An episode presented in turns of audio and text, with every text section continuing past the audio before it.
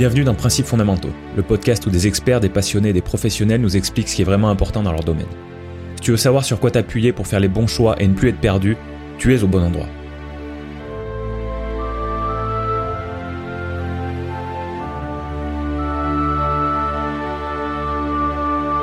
Bonjour chers auditeurs et bienvenue dans l'épisode 17 de Principes fondamentaux.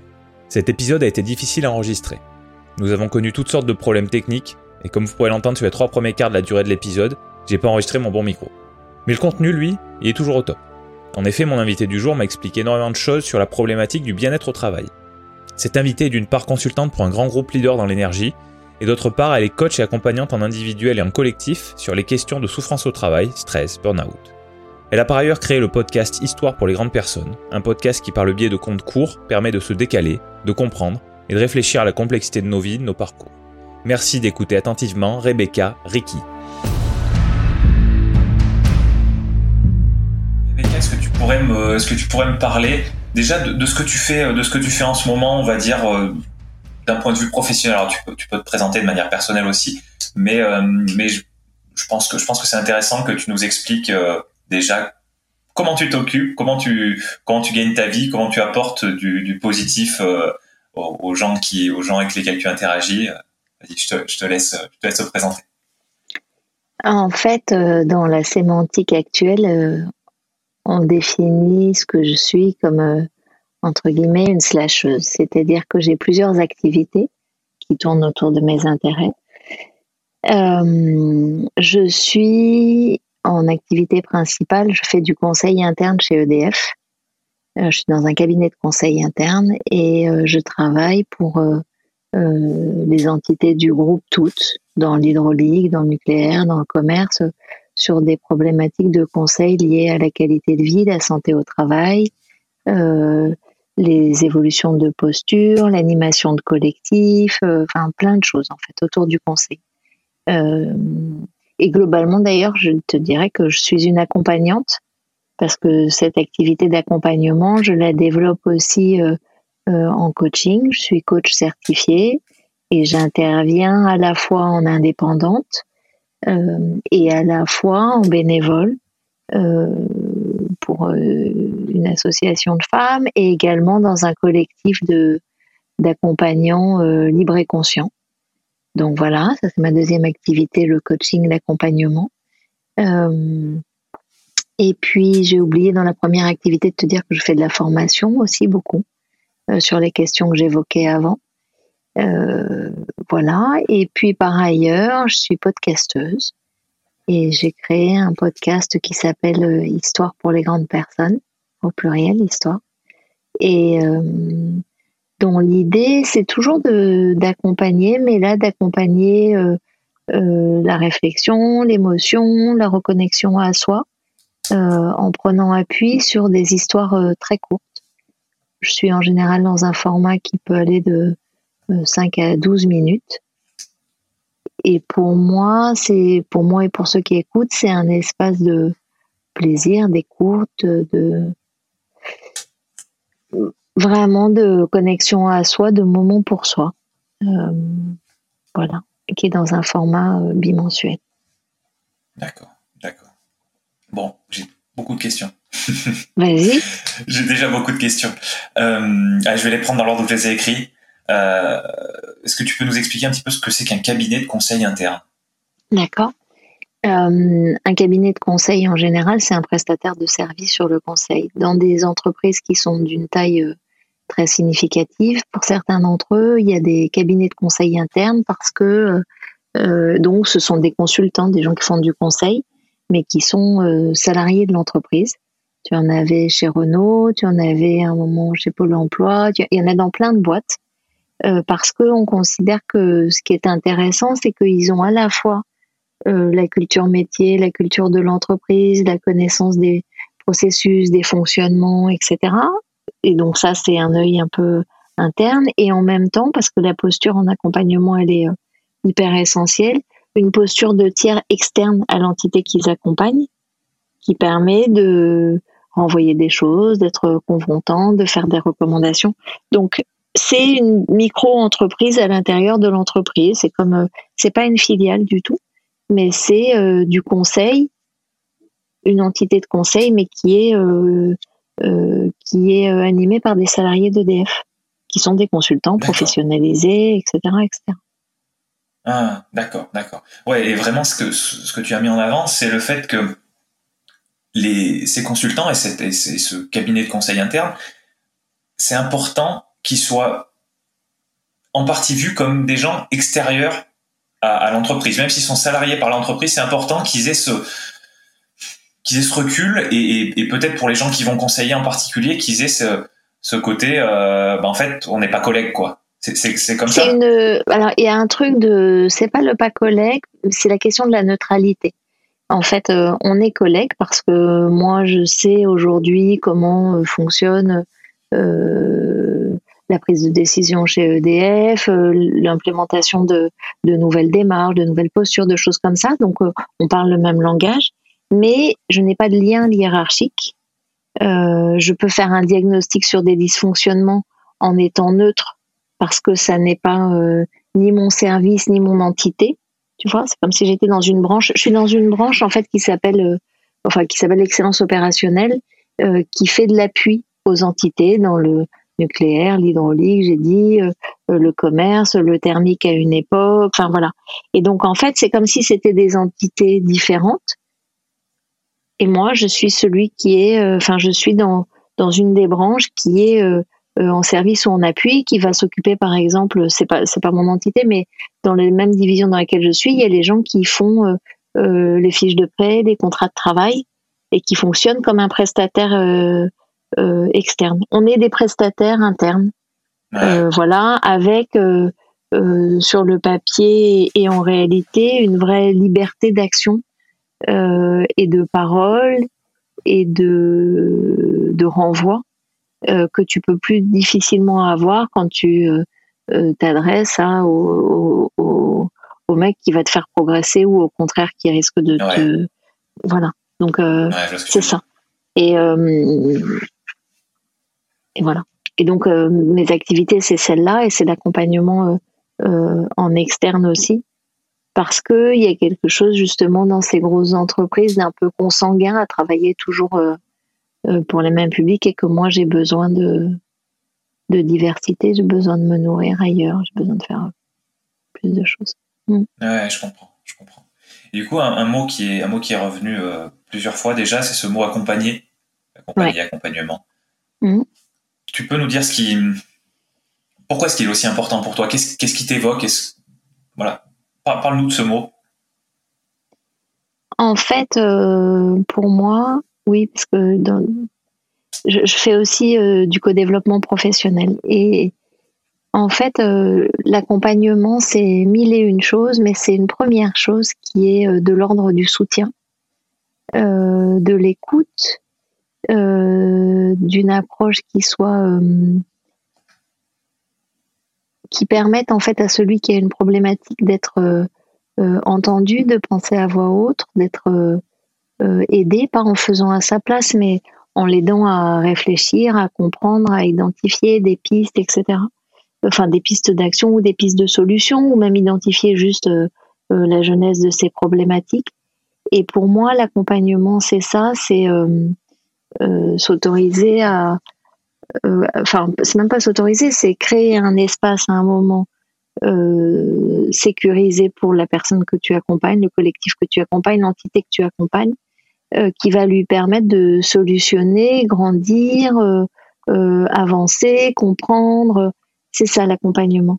C'est le tiers, et, je reviens à ce que je disais tout à l'heure sur le tiers extérieur. Il n'y a pas d'enjeu, il n'y a pas de jeu d'acteur, il n'y a pas d'enjeu. Donc je peux arriver en étant totalement au service, en disponibilité, en, en écoute des gens que j'accompagne. Et après, il y a, voilà, il y a quelque chose en lien avec euh, euh, qui tu es dans l'accompagnement qui est aussi euh, sur ta capacité ou pas à être confrontant, direct, soutenant, réconfortant, pédagogique. Et c'est toutes les notions que j'aime en fait. Dans la transmission aussi. Parce que même quand je fais de la formation, je monte des formations, pour moi, c'est de l'accompagnement c'est une façon de favoriser l'apprentissage. et l'apprentissage, c'est aider à, grandir et à, à, évoluer ou à questionner. Hmm. D'accord, d'accord. Tous ces tous ces termes que tu as dit là, confronter, rassurer, j'en ai déjà oublié plusieurs, mais c'est des choses que tu vas faire, euh, tu, vas te retrouver dans toutes ces situations-là, dans ton métier? Ouais. Et partout. Et, dans, et, et, partout, sauf dans le podcast, parce que je compte dans le podcast et je n'ai pas d'interaction euh, dans, dans le support, mais en, en, coaching et en, et en conseil, je suis euh, systématiquement dans ces, dans ces configurations-là pour une raison simple, c'est que dès lors que tu, que tu écoutes quelqu'un euh, ou que tu questionnes quelqu'un, l'idée c'est de générer une interaction euh, vivante et concrète, de réagir et pas d'être sur une commande en fait. Une commande, c'est-à-dire Je ne suis pas là, moi je suis pas en fait, euh, je suis pas là pour apporter des outils euh, ou faire à la place de quelqu'un. Je suis là pour. Il euh, y, a, une, y a une image qui est souvent évoquée dans le conseil, c'est soit je te file le poisson, soit je t'apprends à pêcher. Ben moi, en fait, je suis là pour apprendre à pêcher euh, à l'autre et enfin à l'autre. Pas surtout, moi, je suis pas.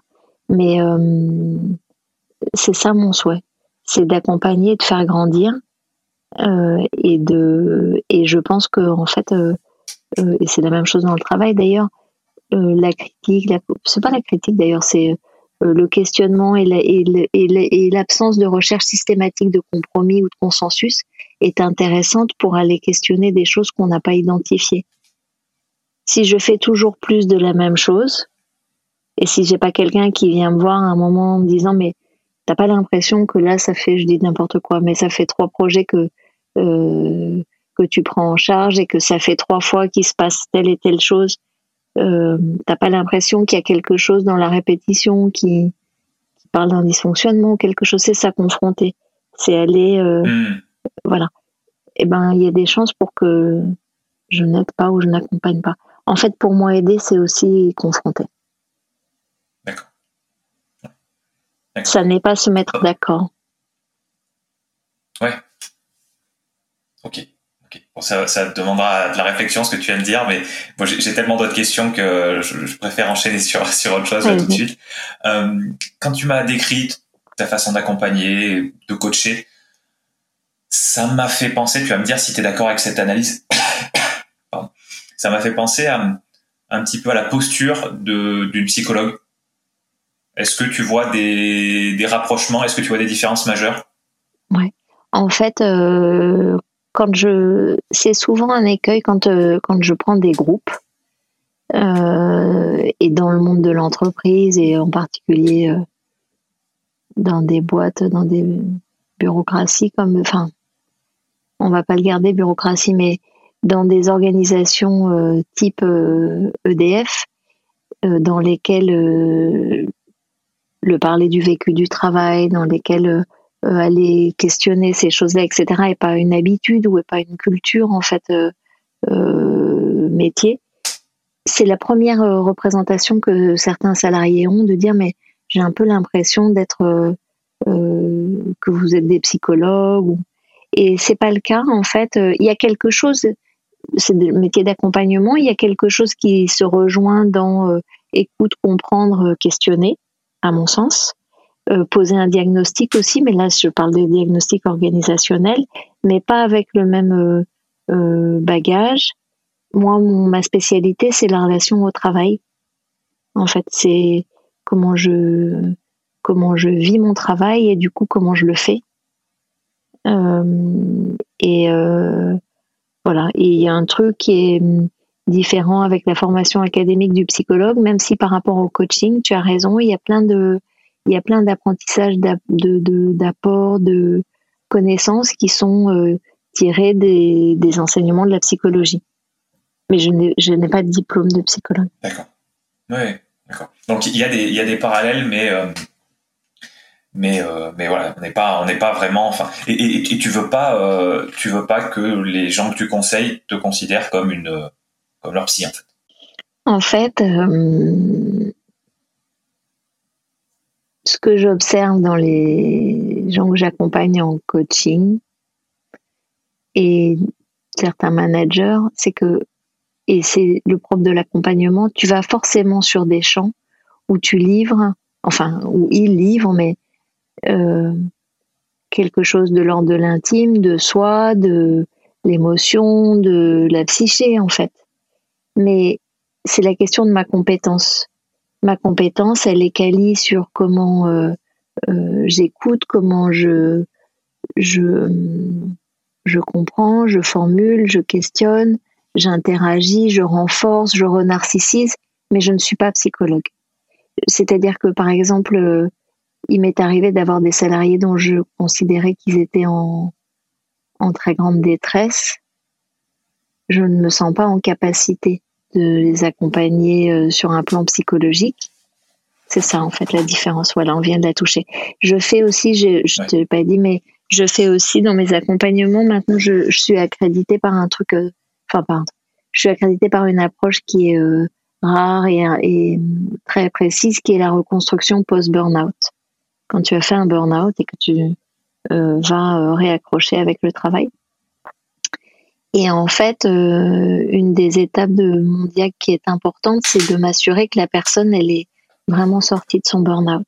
Et si elle ne l'est pas, je ne suis pas en compétence, je ne me sens pas en compétence, c'est-à-dire que c'est comment je la sécurise aussi, euh, d'être la bonne personne au bon endroit pour elle.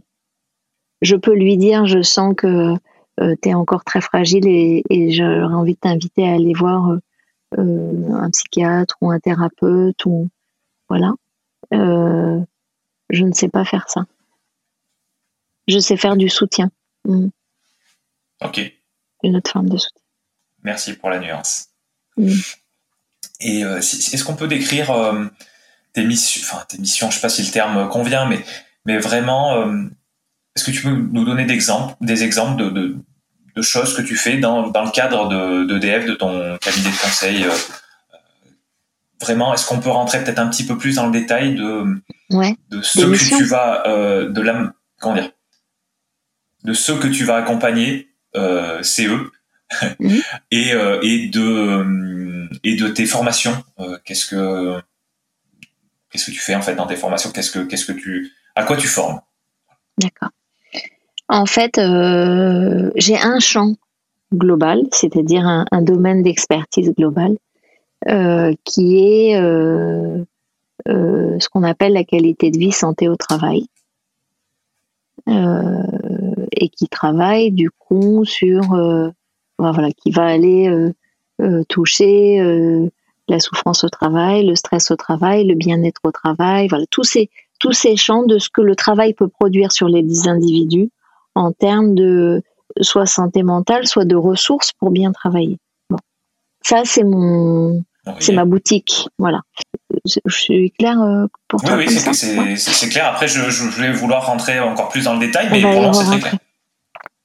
Et dans ce dans ce champ-là, si je le mettais par opposition, par exemple, je pourrais te, je pourrais te dire, euh, je suis dans ce champ-là par opposition à des gens qui vont faire la gestion prévisionnelle des emplois et des carrières. Voilà. Moi, mon champ, c'est vraiment celui-là, la santé au travail.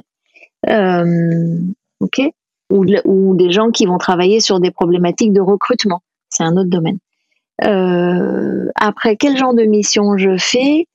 Alors, je vais faire de la prévention.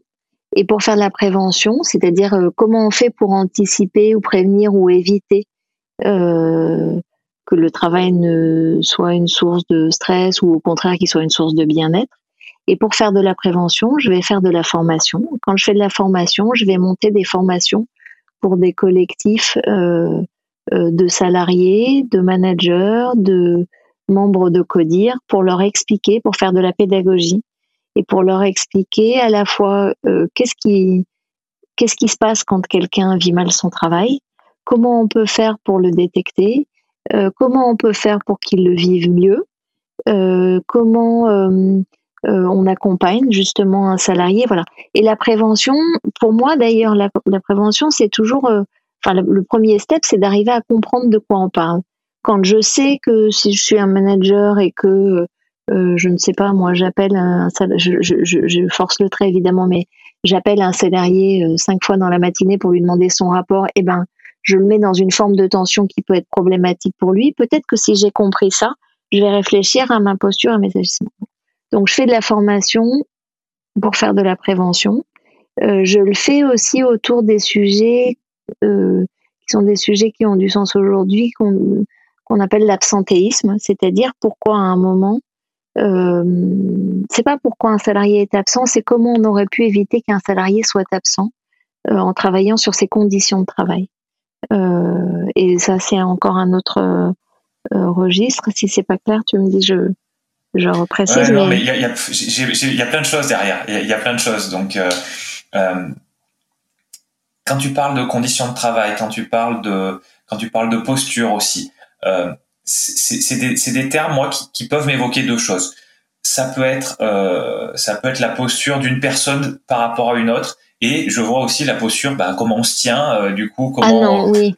Voilà. Alors, est-ce que, est-ce que ce que tu traites, c'est les problèmes, on va dire, psychologiques, sociaux, euh, euh mentaux uniquement, ou est-ce que tu, tu, interviens aussi dans ce qui est euh, dans, dans, le monde plus physique, j'ai envie de dire, dans le monde des outils, des bureaux, des voilà, c'était ça ma question. Non, je suis pas ergonome. Alors en fait, euh, euh d'abord tu as raison sur une chose, c'est que quand on parle de euh, de qualité de vie au travail, et ce que tu viens de décrire par rapport aux outils et tout, ça s'appelle les troubles musculo-squelettiques quand ça n'est pas, enfin les TMS, qui sont une vraie source de voilà. Mais moi, je ne travaille pas, je suis pas ergonome. Donc, je ne travaille que sur le champ de euh, la santé psychologique au travail. Euh, et quand je parle de la posture, je pourrais dire dans un terme un peu plus, euh, pas,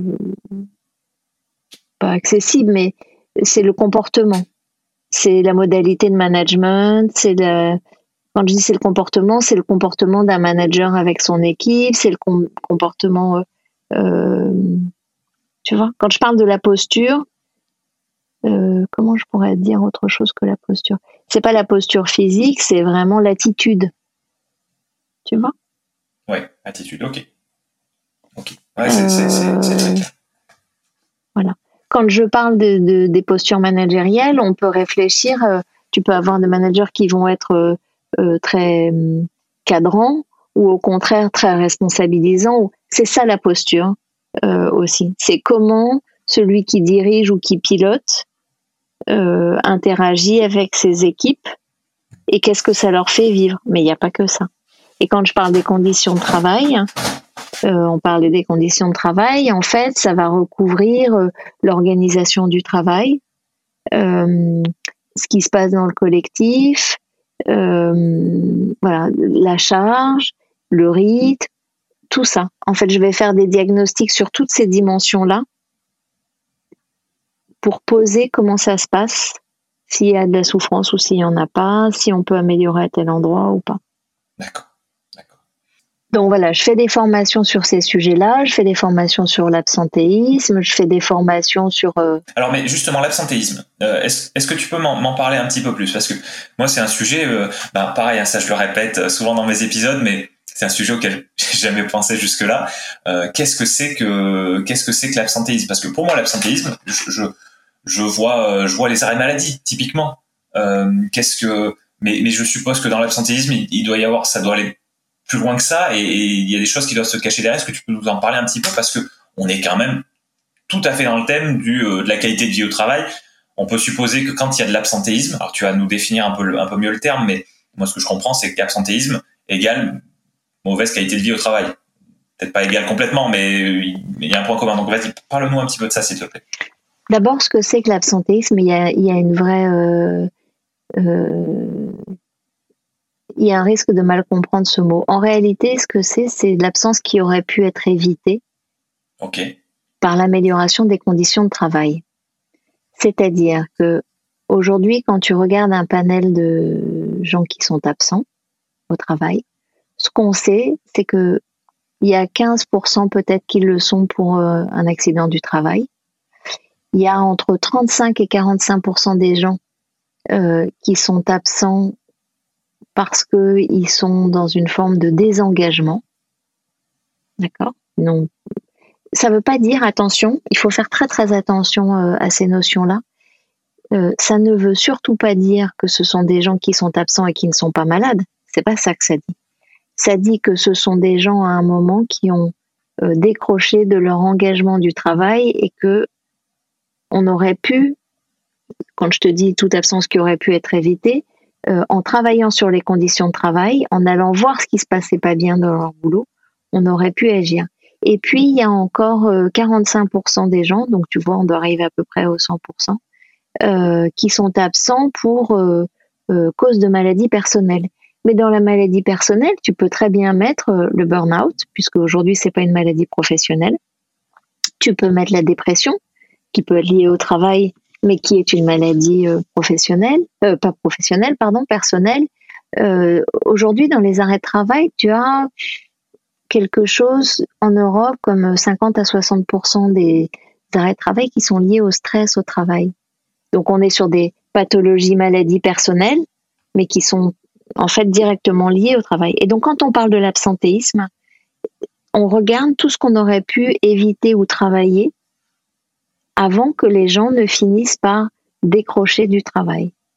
Et c'est ça d'ailleurs la qualité de vie au travail, les risques psychosociaux. Moi, je, parle euh, souvent des risques psychosociaux.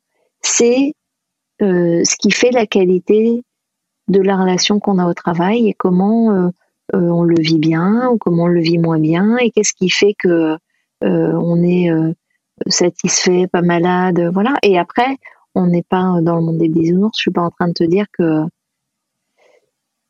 que il y a des endroits où le travail est merveilleux, mais je dis qu'il y a quand même des espaces où on pourrait améliorer la qualité de la relation au travail.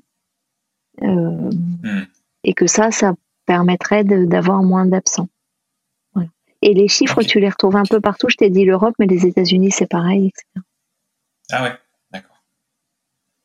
Et du coup, par rapport à ça, on distingue, euh, en gros, tu vas me dire si, je me trompe, est-ce qu'on distingue les maladies personnelles et les accidents du travail et que c'est deux, grandes catégories euh, et que, ça forme un petit peu un ensemble, un 100% euh, les accidents du travail, en fait, alors c'est idiot de généraliser, mais je vais le faire parce que c'est obligé, mais ils ont vu leurs chiffres réduire et réduisent au fil des ans parce que c'est un sujet dont on a commencé à se préoccuper début 19e. et donc ça veut dire que avant, en fait, quand tu allais travailler, si tu te coupais un bras, bah, c'était tant pis pour toi. Et puis si tu bossais pas, bah, c'était tant pis pour toi aussi. Et puis l'entreprise euh, n'était ni responsable, même si c'était un, accident du travail, euh, ni en responsabilité, ni en charge de t'accompagner, ni en charge de rien du tout. C'est-à-dire que vraiment, il n'y avait rien autour du travailleur. Mais en fait, évidemment, ça a été réglementé, légiféré, etc., avec euh, la charge pour les entreprises de travailler sur la prévention de ces accidents du travail. Euh, et, avec des sanctions en fait associées et donc du coup c'est un chiffre qui a réduit, qu'on connaît, qu'on maîtrise dans les entreprises. Il y a une obligation d'identifier ce que sont les risques professionnels, mais qui est, euh, tu vois, annuel, suivi, réglementé, sanctionné, etc. Et donc forcément, comme c'est un champ sur lequel on a bossé, ben on a baissé. On a baissé ces chiffres-là et ça fait pas 100%. C'est pour ça que je disais les, les accidents du travail, c'est quelque chose comme 15 à 20% de l'absence. Tout le reste, euh, c'est de la maladie euh, euh,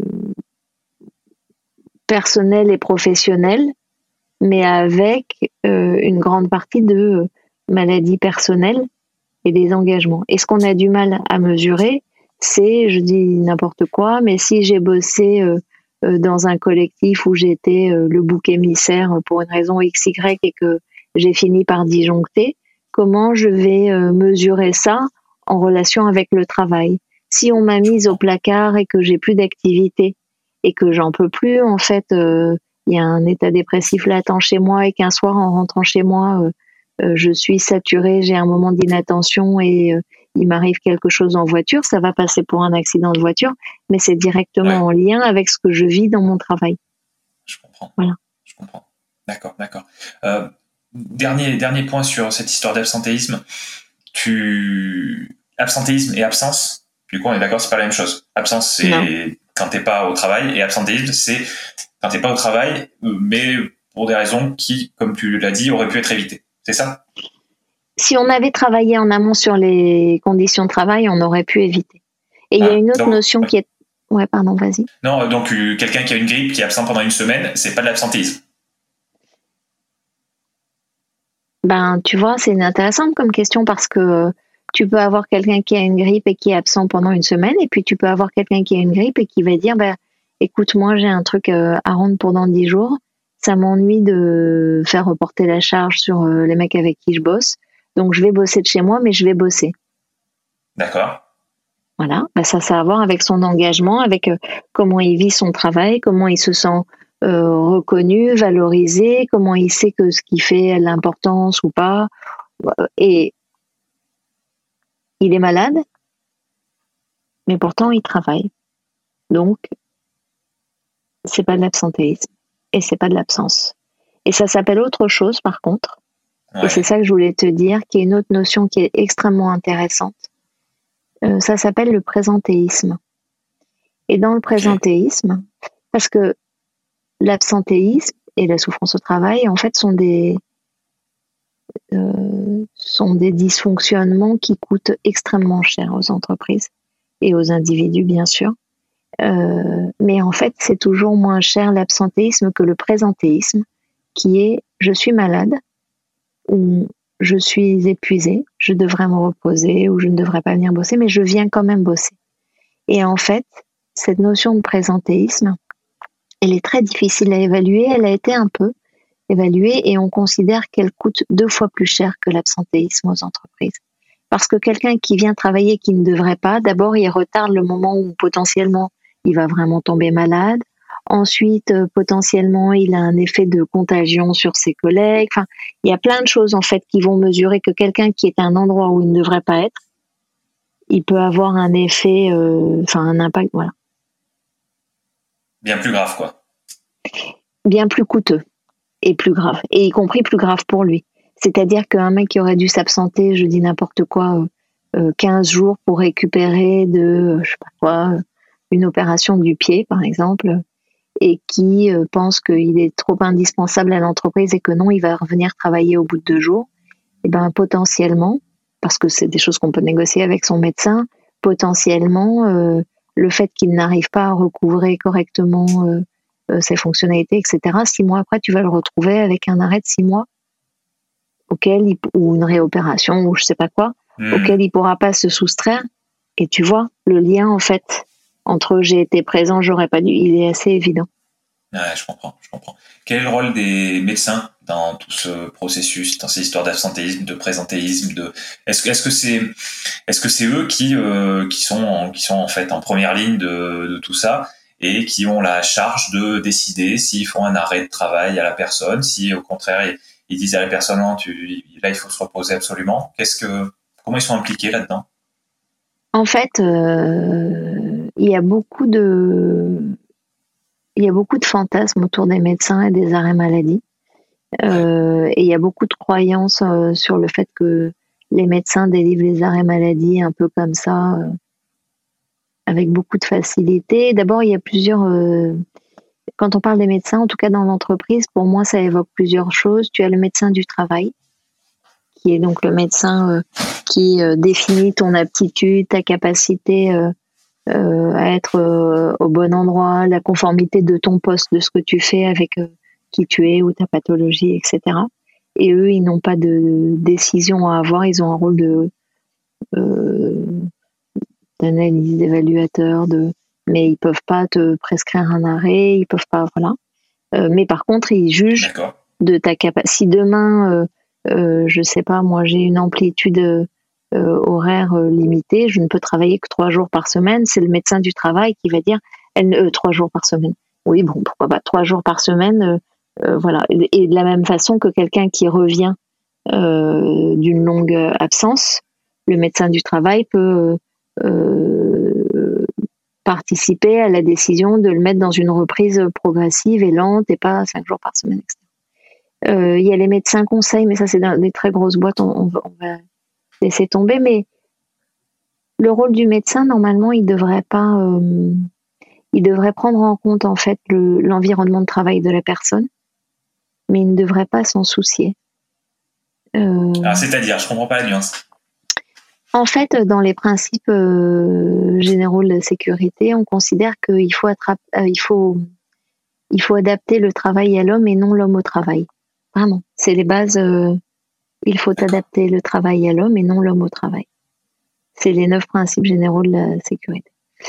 et en fait, quand je te parle des médecins, pour moi, le médecin, il est là pour juger de la capacité de quelqu'un à retourner au travail et à assurer ce qu'il a assuré. Si je, je, vais te poser une définition pour que tu comprennes, enfin pas une définition, mais le principe de la souffrance au travail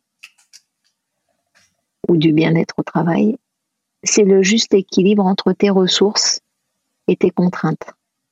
Si à un moment et dans les ressources, je vais avoir mes compétences, je vais avoir ma vie perso, je vais avoir comment je me sens dans mon collectif, euh, comment je me sens dans mon travail, ce qui me nourrit, ce qui est du positif en fait, ce qui vient euh, irriguer euh, mon bien-être ou ma reconnaissance ou le fait que je me sens utile, etc., etc. Ça, c'est les ressources. Et peut-être que c'est d'aller courir tous les jours entre midi et deux. D'accord? Donc, tu as d'un côté les ressources et de l'autre côté, tu as les contraintes. Et dans les contraintes, tu vas avoir euh, la charge, la pression, les délais, euh, euh, justement ce qui se passe dans mon collectif. Si je suis bien dans une équipe, ben, je vis pas du tout mon travail de la même façon que si je m'entends avec personne et que quand je suis emmerdée, je peux m'adresser à personne. je vais avoir ce que mon travail exige de moi si on, on reprend ce qui a pu se passer dans les pôles emploi, les trucs comme ça, ou les, les, centres de sécu, quand les gens sont confrontés à la souffrance, la colère, le, ça, génère un niveau de contrainte, d'exigence émotionnelle importante chez moi. Tout ça, c'est les contraintes. Euh, l'autonomie, est-ce que j'ai assez d'autonomie? Est-ce que j'en ai trop? Est-ce que j'en ai trop peu? Est-ce que je suis assez responsabilisée ou pas? Est-ce que je peux organiser mon travail comme je veux ou pas? Tout ça, c'est le champ de contrainte. C'est ce qu'on appelle les facteurs de risque. Et à un moment, c'est comme une balance. Et si mes ressources sont insuffisantes et que mes contraintes euh, augmente trop, et eh ben en fait ce déséquilibre-là, il me met en souffrance. Ce qui veut dire que moi, Rebecca, à deux moments de ma vie, je suis la même personne fondamentalement, mais en fonction de ce que je suis en train de traverser, est-ce que j'ai été obligée avec le COVID, de, COVID de rester, de rester H24 euh, euh, chez moi, préparer à manger, m'occuper tout le monde, sans espace de bureau, sans... Je suis la même personne, mais mon niveau de ressources, voilà, ce que j'ai pour me permettre de travailler dans les bonnes conditions pour moi ayant changé. Et si potentiellement mon niveau de charge ou de contrainte augmente, je peux euh, euh, être en stress ou en situation euh, difficile alors que je suis la même personne. Ce qui veut dire que tu n'as pas une personne, voilà.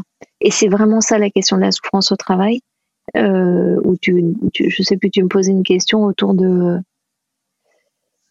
je ne sais même plus quelle était ta question, excuse-moi, mais. Euh, non, mais t'inquiète pas, t'inquiète pas. Euh, je, vais, rebondir sur quelque chose là du coup. Tu as parlé tout à l'heure d'un équilibre entre les ressources et les contraintes. Oui. Tu as dit quelque chose comme ça, ou je me trompe? Oui, c'est ça. C'est exactement ça. Le euh, bien-être ou la souffrance, c'est ça. C'est le bon équilibre entre les ressources de l'individu et les contraintes. D'accord. Alors, j'aimerais challenger le terme d'équilibre et tu vas me dire si, si ça fait sens. Euh, pour moi, l'équilibre entre les deux, ça va être le, le point de rupture en quelque sorte. Ça va être le, le moment où, euh, où la balance elle est à l'équilibre. Bon, ça, ça peut passer. Là où ça va pas du tout, c'est quand euh, c'est quand les contraintes sont beaucoup plus lourdes que les ressources. Du coup, bah là, on est dans une situation potentiellement euh, problématique, dangereuse. Par contre, j'imagine que l'idéal, c'est d'avoir moins de contraintes et plus de ressources. Du coup, d'être dans un déséquilibre, mais dans le bon sens. Qu'est-ce que qu'est-ce que t'en penses? Alors, euh, sur la question des contraintes, il y a encore autre chose à aller re-regarder pour euh, s'assurer que euh, on est dans une problématique de contraintes. C'est est-ce que c'est des contraintes que je subis ou que je choisis? C'est très différent.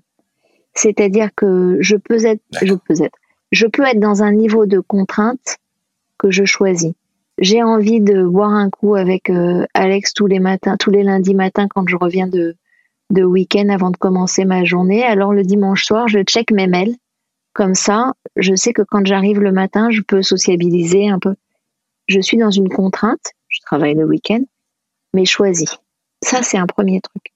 Est-ce que c'est des contraintes euh, ponctuelles ou qui durent? Ça, c'est un deuxième critère d'évaluation. C'est très important.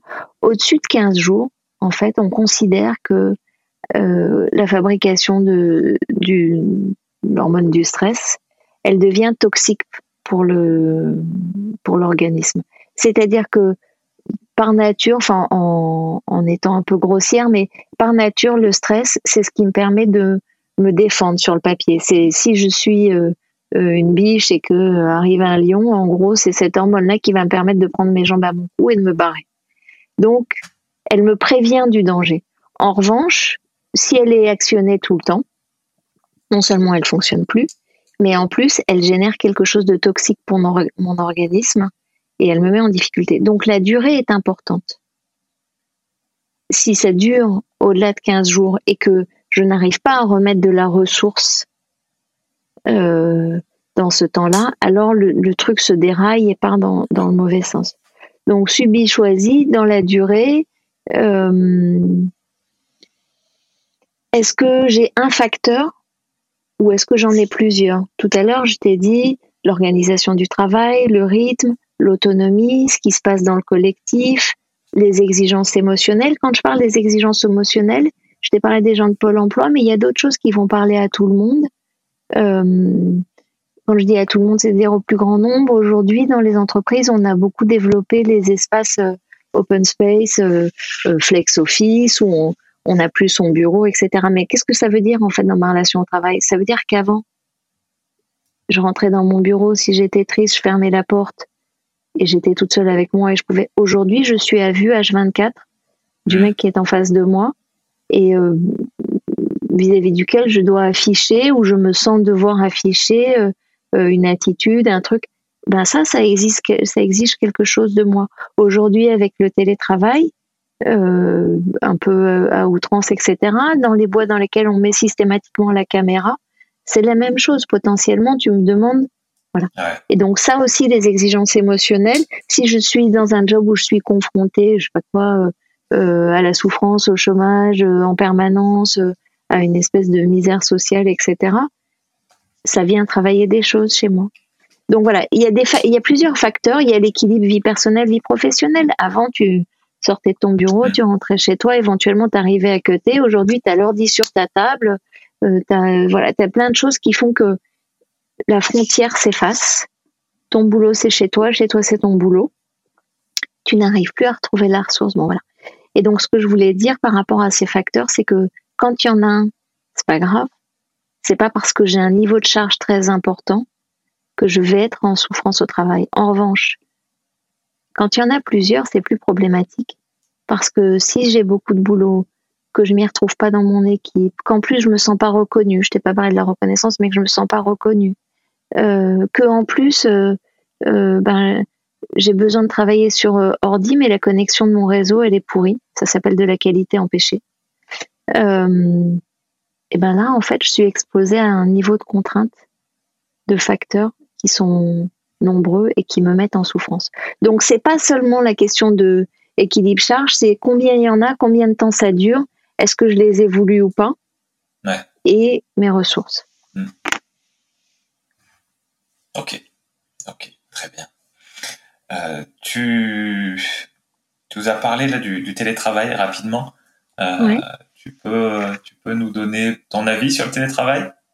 Ton, ta façon de voir les choses? Est-ce que est-ce que tu es plutôt pour de manière très globale? Est-ce que tu as un avis plus spécifique? Je pense que ce sera plutôt le cas. Euh, est-ce que tu penses que, que la période qu'on a vécue et qui a accéléré l'adoption du télétravail, si, tu, si tu devais regarder dans l'avenir avec une boule de cristal, est-ce que tu penses que ce sera plutôt une bonne chose que ce soit accéléré ce, ce, cette nouvelle façon de travailler? Ou, euh, ou est-ce que tu penses qu'on va y revenir euh, très fortement? En fait, euh, j'espère qu'on va en partie en revenir. C'est-à-dire que, alors, il y a la question de euh, mon expérience personnelle en tant que travailleuse et il y a la question de ce que j'observe sur les collectifs de travail qui ont, euh, soit qui avaient déjà expérimenté le, télétravail, soit qui ont dû y aller à marche, à marche forcée et pour lesquels ça n'était même pas une question il y a un an ou il y a deux ans, mais qui ont dû s'y mettre. En fait, il y a des gens que ça a réconcilié avec le travail, avec euh, la relation aux autres, avec leur engagement, à qui ça a donné euh, euh, des marges de manœuvre, du temps, de la respiration. Et, et du coup, en fait, ça a permis à certaines organisations, certaines entités de se rendre compte que la performance des salariés, même quand ils n'étaient pas à vue, quand on les fliquait pas ou quand on n'était pas derrière eux, était aussi bonne, voire meilleure parce que pour eux, ils pouvaient travailler euh, dans de meilleures conditions, parce que peut-être ça avait amélioré euh, euh, leur relation avec la personne qui les pilote, etc. Donc il y a eu plein de gains, il y a plein de bénéfices liés au télétravail. Et je pense que ça a permis aussi à beaucoup de gens de se responsabiliser, de, euh, découvrir qu'ils avaient de la ressource, euh, d'expérimenter une forme de flexibilité. Bon. Après, il y a un autre problème, c'est que être à distance du, du travail, c'est être à distance du collectif, c'est être à distance de la vraie vie, c'est être à distance en partie de l'acquisition de la compétence par euh, le mimétisme ou la captation. Si je viens d'arriver dans un job et que j'ai pas encore vraiment les gestes métier, mais que je suis en face d'un mec qui fait le même job toute la journée bah, j'apprends en le regardant, en lui parlant, etc. Je n'ai plus ça. Euh, ça a beaucoup complexifié les rapports. Là où je passais une tête dans ton bureau et je te disais, tiens, on pourra prendre deux minutes pour je sais pas quoi. Bah, aujourd'hui, il faut que j'aille regarder ton agenda, que je trouve un créneau, que je te fasse une invitation. Donc, pour moi, euh, c'est pas du tout, du tout, du tout, du tout, du tout, du tout souhaitable euh, que euh, ce soit un standard de travail. Et ce qui m'effraie un peu, c'est que euh, ça génère des, gains euh, d'économie importants en termes de loyer. De... C'était déjà amorcé parce que des boîtes comme Accenture et tout, elles, avaient, euh, s'étaient installées il y a bien des années avec un nombre de bureaux inférieur au nombre de salariés en disant vous venez au moins, etc. Dans une logique de maîtrise des coûts, ça me va. Mais le problème, c'est que dans les grosses structures, et pas que, je crois, en fait, quand on déploie ce genre de truc, on a tendance à en faire une règle en fait, tout ce qui sort de l'expérimentation devient une règle, euh, sans l'intelligence, sans l'esprit de la règle. Donc, euh, voilà, je pense que c'est bien, à condition, tu vois, on revient à la même chose, que ce soit choisi, volontaire, euh, accompagné, etc., etc. Et puis, euh, conditions de logement. voilà. D'accord, d'accord. Tu as vu des, tendances en, termes de public qui, euh, qui euh, acceptait bien le télétravail, peut-être générationnel par exemple? Est-ce que les jeunes ont plus aimé le télétravail que les anciens? Est-ce que, euh, je sais pas, hommes-femmes, dans certaines catégories de métiers Est-ce que tu as vu des tendances sortir de ça? Dans ce que moi j'ai observé, en fait,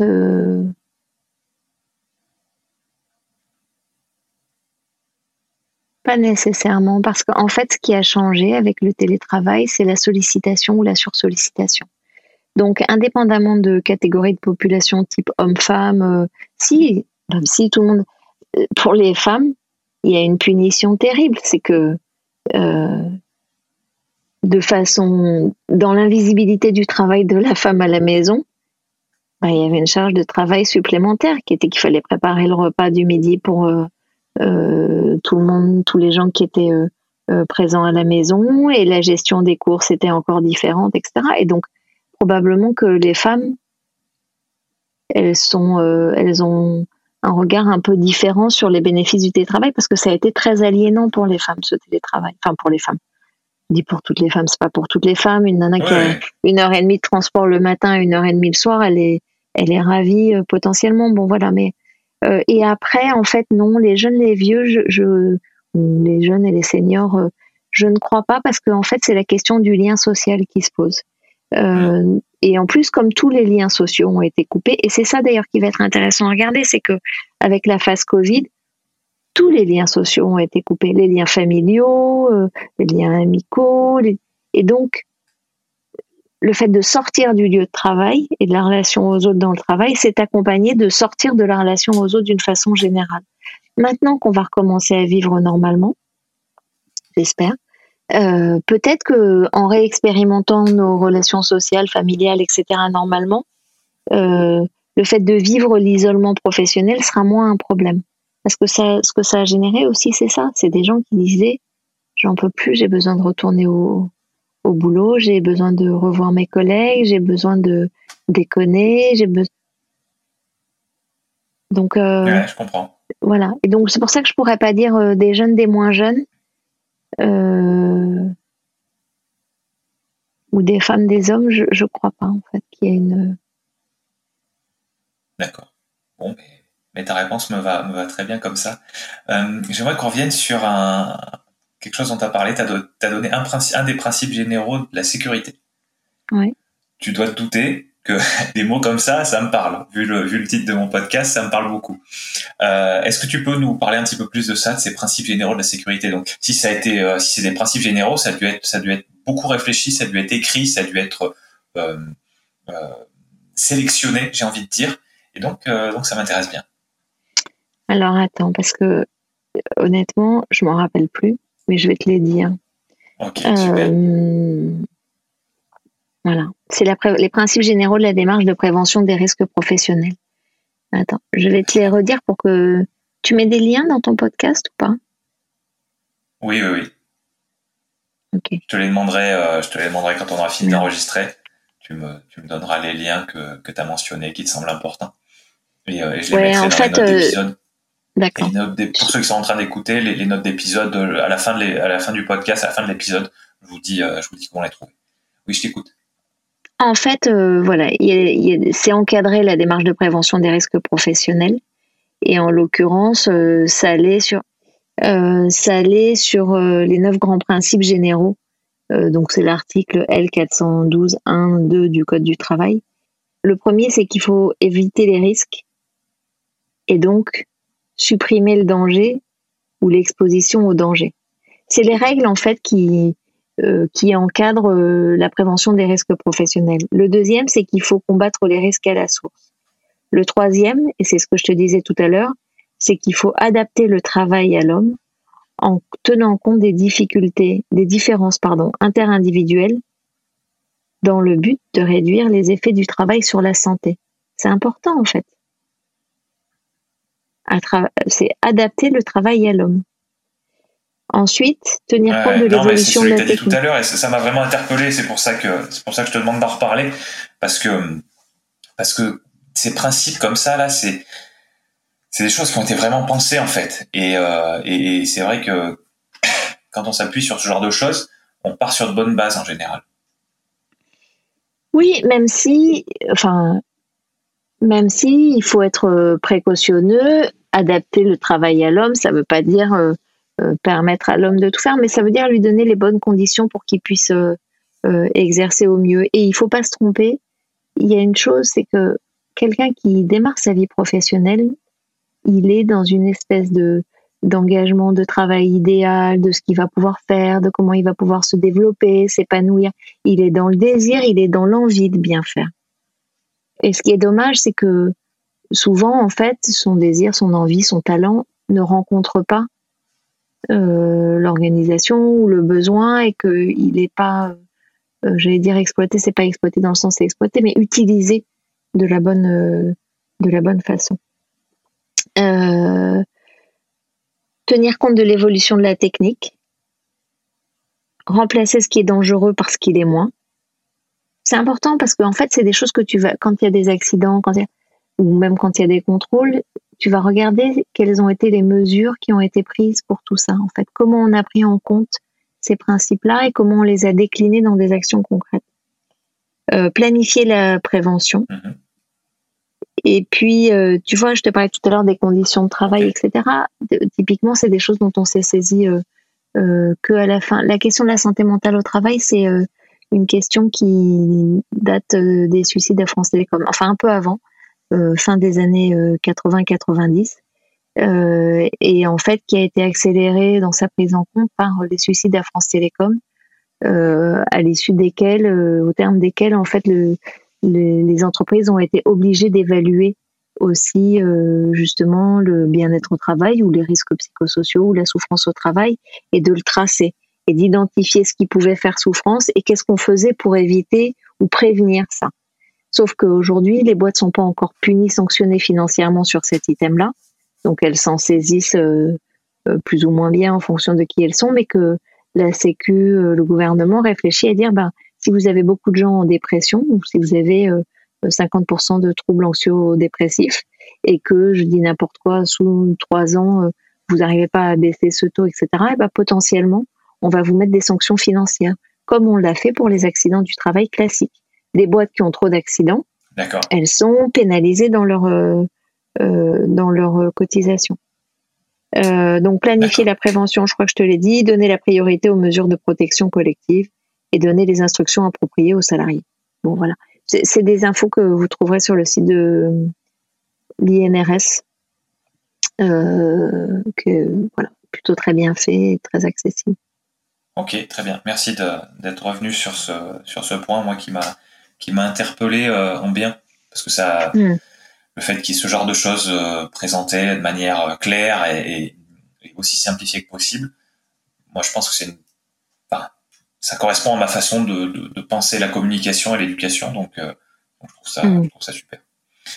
Euh, est-ce que est-ce que tu peux euh, est-ce que tu peux me dire me parler un petit peu de ton parcours me dire comment t'es arrivé à comment t'es arrivé à EDF typiquement Waouh en fait j'ai commencé ma vie professionnelle dans la communication j'ai travaillé euh, à Radio France et à la direction de la com. Et après, j'ai bossé dans des agences de com euh, où j'ai fait du conseil. Donc, tu vois, la question de l'accompagnement, de l'accompagnement ou c'est chez moi, c'est vraiment une, c'est mon ADN. J'ai toujours fait de l'accompagnement, mais euh, dans d'autres secteurs. Donc, j'ai travaillé en agence de com et puis euh, et puis après en agence média où j'ai été DIRCOM et directrice du développement. Et puis euh, après j'ai monté un business qui n'a rien à voir avec tout ça. J'ai monté euh, un business alimentaire que j'ai développé et qui pour moi en fait allie la performance humaine et économique, qui allie en fait ces deux, dimensions-là. Et puis j'ai eu un accident de vie et je suis tombée malade et j'ai repensé ce que j'avais envie de faire. J'ai repris des études à 40 ans. Euh, j'ai fait un master de conseil en orga et conduite du changement. Euh, et euh, j'ai travaillé sur des problématiques de diversité à France Télévisions. Et puis, à l'issue de mon master, que j'avais pas encore été, j'avais pas encore terminé, j'ai un cabinet de recrutement avec qui j'avais pris contact au moment où je cherchais une mission de fin d'études qui m'a appelé en me disant bah on a eu un entretien il y a un an, votre profil euh, intéresse euh, ce cabinet de conseil interne d'EDF, etc. Et, euh, et voilà, et c'était dans le sud de la France. Et c'était une opportunité de partir dans le sud. Et puis EDF est une belle maison. Et puis ça m'intéressait de, de voir une grosse organisation. voilà. Donc j'ai été chef d'entreprise, j'ai été consultante, j'ai été DIRCOM, j'ai été directrice du développement. C'est pour ça que je te disais c'est la chose dans le fond. Enfin, voilà. Et aujourd'hui, je fais du conseil, je fais du coaching, je fais du co-développement, je fais des podcasts. Alors justement, c'est quoi du co-développement? Ah, c'est formidable. C'est exceptionnel le co-développement. C'est une, pour moi, c'est une approche très très intelligente de d'animation et de montée en compétences de collectif. En fait, c'est une approche québécoise, québécoise, enfin canadienne, pardon, qui a été inventée, et je t'assure que c'est pas une blague, par deux mecs qui s'appellent Champagne et Paillettes, mais c'est vraiment leur nom. Euh, et le co-développement, en fait, c'est une approche qui considère que on peut apprendre les uns des autres euh, par l'expérience. Et donc, c'est un processus euh, euh un peu rigoureux euh, de réflexion en commun sur la problématique d'un participant. Avec vraiment, quand je dis un processus rigoureux, c'est-à-dire qu'il y a six étapes pour aller questionner la problématique de quelqu'un et être en, en appui, en aide, en, conseil, en soutien, l'aider à clarifier ce qui fait problème pour lui et l'aider à identifier des solutions, mais pour lui. C'est un groupe qui se met au service d'un individu dans des séances de, euh, qui se suivent. En fait, tu as une séance de trois heures environ.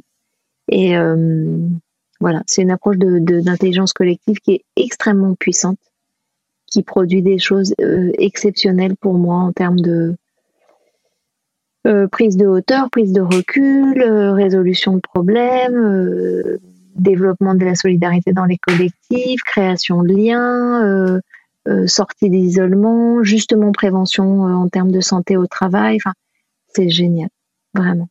C'est pas de la formation, c'est une approche expérientielle et ça part de l'intelligence. C'est comme si tu avais un problème et que tu pouvais réfléchir avec six cerveaux qui ont tous des vécus, des intelligences différentes et que tu puisses te saisir de ça dans un cadre sécurisé.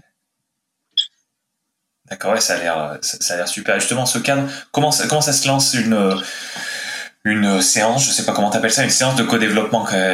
comment tu organises ça Qui, qui vient euh, Quelles sont les problématiques en général abordées? C'est, typiquement pour, pour de l'entreprise ou pour un problème entrepreneurial ou pas, pas forcément? Non, pas du tout. C'est pour, euh, c'est pour euh, tout le monde, vraiment. Euh, quand je dis c'est pour tout le monde, ça peut être dans l'éducation, ça peut être. En fait, euh, l'idée c'est d'être dans une forme de parité. Euh, est-ce que est-ce que c'est clair quand je dis parité? En fait, tu es au sein d'un collectif. pas forcément. ouais, c'est ça. C'est ce que je me disais. Parité, ça, ça, ça parle pas. Je peux être, je peux être, je sais pas.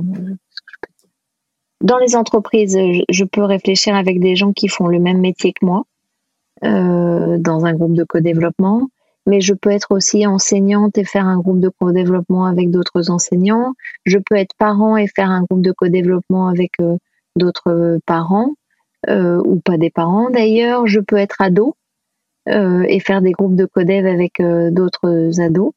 Et en fait, c'est tout ce qui est un, un problème, un projet, une problématique pour moi euh, je te dis n'importe quoi, je suis podcasteur, j'ai envie de lancer un deuxième podcast, mais je ne sais pas bien comment m'y prendre sur tel ou tel sujet. Euh, et euh, je me sens un peu coincée, je sens que j'arrive pas à avancer. Et donc en fait, tu poses un sujet. Donc une séance de codev, c'est un groupe de participants d'environ 8 personnes maximum. Ça dure, ça peut durer entre une heure et demie et trois heures. C'est un temps de respiration. Alors ça se termine par un temps de production, mais c'est vraiment le pas de côté. C'est vraiment le moment où euh, euh, j'arrête d'être dans le faire et je suis dans le penser, le ressentir. Et c'est en prenant cette respiration-là que j'arrive à, Il y a une, très jolie histoire avec euh, un bûcheron sur le fait que si tu t'arrêtes jamais pour aiguiser ton tâche, ben, t'as beau continuer à taper, à... il se passe rien. Euh, parce que ton outil, voilà, et ben c'est la même chose. Le, co-développement, il va travailler l'oxygène du cerveau, de la réflexion.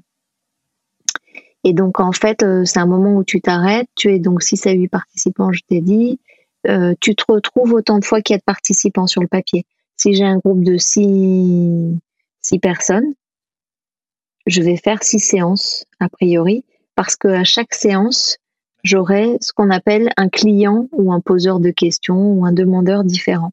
Aujourd'hui, c'est Alex. Peut-être que la fois d'après, ce sera Marie-Thérèse qui aura une problématique pour inscrire ses enfants dans une école qui est à 200 km de chez elle.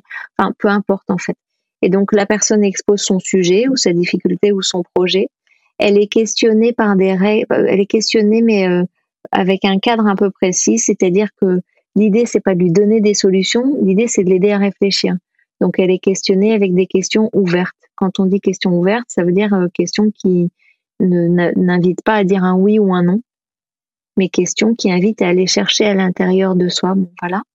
Euh, et puis après, elle fait une demande au groupe en disant bah oui finalement avec vos questions, je comprends que moi euh, ma problématique, enfin mon sujet ce serait ça, donc j'aurais besoin que vous m'aidiez euh, à faire, enfin je sais pas, à bâtir une stratégie ou à me donner des feedbacks pour que moi j'arrive à résoudre telle ou telle chose. Et puis après, il y a une phase où la personne euh, reçoit et tout le monde lui partage euh, ses idées, euh, ce qu'il a déjà mis en œuvre, ce que ça lui a inspiré, etc. Et puis après, il y a une phase d'apprentissage un peu réflexif où on regarde en disant bah, comment ça s'est passé, qu'est-ce qu'on a appris, comment on a fonctionné ensemble, etc. etc. C'est très c'est riche, c'est dense, c'est top. C'est vraiment une très très belle approche d'intelligence collective. Mm. D'accord. Comment le groupe initial de 6 à 8 se forme? Eh ben, ça dépend de ça dépend de l'intention, c'est-à-dire que dans les organisations, on évite de mettre euh, des gens qui ont un lien hiérarchique parce que ça bride la parole, ça bride les échanges, parce qu'on n'a pas nécessairement envie de se mettre en état de vulnérabilité devant son manager, son compétiteur, son collègue. Enfin bon, voilà, ça dépend. Euh, et donc, euh, c'est pour ça que je te disais un groupe de pairs, c'est-à-dire que quand je parlais d'un groupe de pairs, potentiellement dans les organisations, ça peut être des gens qui font euh, à peu près le même métier, mais qui sont pas euh, en lien direct et qui risquent pas d'avoir de conflit d'intérêts. ça peut être un groupe de dirigeants, mais ça peut être aussi un groupe de gens qui ont envie de s'entraider. C'est un groupe d'entraide avec une approche un peu spécifique et donc qui sont les membres, en fait, ceux qui veulent moi, j'ai rejoint un groupe de co-développement euh, qu'on a appelé le cercle de filles. Euh, euh, enfin, on l'a pas appelé le cercle de filles, mais on l'a appelé le cercle, voilà, qui est sur Marseille. Et on est six filles qui n'avons rien à voir les unes avec les autres en termes de, de métier, de, mais qui avons une impétence comme ça pour se réunir et aider. C'est ça le, désir du CODEF, c'est d'aider quelqu'un en considérant et en constatant que ça aide en fait toujours tout le monde. Mais euh, bon, voilà. Et on se retrouve tous les mois pour se faire une séance de codef. Donc, c'est tout le monde. D'accord. Super. Et, comment comment comment t'as trouvé ces gens-là, ces, filles-là? Comment j'ai trouvé quoi? Pardon, j'ai pas entendu. Comment, comment est-ce que tu les as trouvées? Comment est-ce que tu les as rencontrées? Comment est-ce que vous avez formé ce groupe-là? Qu'est-ce qui vous a mis en relation au début? Les filles là du Codef dont je viens de te parler? Oui. Euh, un meet-up. En fait, euh, j'ai vu un meet-up d'une nana qui a dit je lance un groupe de codev. Je lui ai dit je suis certifiée en co-développement, je pratique beaucoup, est-ce que tu as besoin que je t'aide? Et mais je la connaissais pas et en fait, euh, elle m'a dit bah pourquoi pas viens. Et c'était top, c'était chez elle, euh, il y avait une quinzaine de personnes qu'elle ne connaissait pas et moi non plus de fait. Et, et on a fait des séances de codev et en fait le feeling est bien passé et on a poursuivi. Mm. D'accord. Super. Là, ça a l'air, très intéressant. Donc, merci de nous avoir parlé de ça, même si le sujet est pas exactement, euh, même si le codev c'est pas exactement le sujet central du jour. C'est, moi j'aime bien quand, quand mes invités euh, parlent de ce qui les passionne comme ça, et même si, même si ça nous fait dévier un petit peu, euh, c'est, Mais surtout, tu sais, en plus, et j'ai, écrit un, un article assez structuré là-dessus, cette approche-là, d'intelligence collective, pour moi, euh, dans les organisations, elle participe de la prévention du stress au travail. Parce que il n'y a nul espace dans les organisations pour aller parler de sa difficulté, pour aller parler des obstacles ou des problématiques qu'on a. Ça n'existe que très peu. C'est-à-dire que moi, j'anime des groupes d'échange de paroles, j'anime des groupes de partage de pratiques, mais et, et, donc de codev aussi. Et dans le codev, c'est quand même l'endroit où tu peux aller poser ta difficulté, te rendre compte que finalement tu n'es pas isolé, que les autres vivent la même chose, trouver du soutien, etc., euh, etc. Et ça, pour moi, c'est en lien direct avec la prévention de la souffrance au travail. Si j'arrive à aller non pas décharger, mais euh, dédramatiser ou réenvisager ce qui fait problème pour moi dans cet espace-là, d'abord, euh, je sors avec un plan d'action parce que les gens vont m'avoir recommandé des trucs auxquels moi j'aurais pas pensé, que je trouve utiles, que je peux prendre, que je peux pas prendre, et je vais pouvoir faire mon travail différemment. Donc c'est vraiment en lien pour moi. C'est hmm. c'est de la psychologie d'organisation presque. J'ai dit ça parce que tu parlais de la psychologie tout à l'heure, voilà. Ah, d'accord, d'accord. Bon, mais top, merci de, merci de nous avoir parlé de, de, de, de ce, cette, comment dire, ce processus-là, ce processus de réflexion-là et d'échange, et je trouve ça, je trouve ça très intéressant. Euh, si on revenait, euh, si on revenait au, au, au, thème vraiment de la qualité de vie au travail, ouais. est-ce que tu arriverais à mettre le doigt sur ce qui a fait que c'est devenu Peut-être que le mot est un peu fort, j'en sais rien, mais que c'est devenu ta mission? Est-ce qu'il y a, est-ce qu'il y a quelque chose qui, euh, ou alors peut-être que tu peux nous dire ce que ça te fait, euh, ce que ça te fait ressentir maintenant. Je sais pas, mais j'aimerais bien essayer de comprendre ce qui t'a attiré à la base dans ce, dans ce sujet-là, dans ce domaine-là. Eh ben, je pense que c'est c'est marrant parce que c'est intéressant comme question. Euh, euh il y a presque quelque chose de l'ordre de la réparation, c'est-à-dire que euh,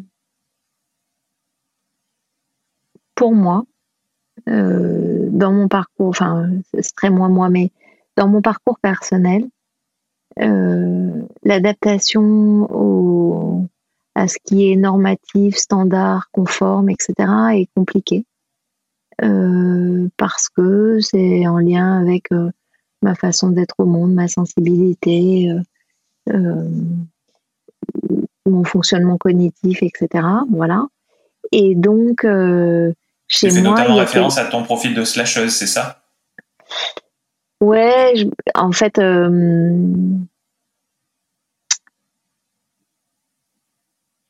slasheuse, c'est le, c'est la conséquence. Le profil euh, euh, initial, voilà, c'est un fonctionnement neurologique et cognitif un peu particulier qui fait qu'en gros c'était difficile et compliqué pour moi de mais pas enfin pour plein de gens mais en tout cas ça a été compliqué et difficile pour moi de trouver ma place et le lieu où euh, euh, où je pouvais exercer ou qui m'allait bien. Et en fait euh, quand je travaille en accompagnement de ces sujets là je vais aider là où moi j'aurais aimé être aidé probablement, euh, à comprendre les organisations dans lesquelles on est, euh, à arriver à se décaler pour se vivre mieux dans le travail. Euh, il y a quelque chose de l'ordre de... C'est un peu prétentieux de le dire comme ça, mais je sais que ça contribue à aider et à mieux vivre. Euh, parce que je trouve que les organisations sont extrêmement violentes. Et euh, d'une façon générale, je trouve que il y a beaucoup de, on vit beaucoup de, de violence dans nos interactions, dans ce qu'on expérimente, dans le monde, dans, voilà.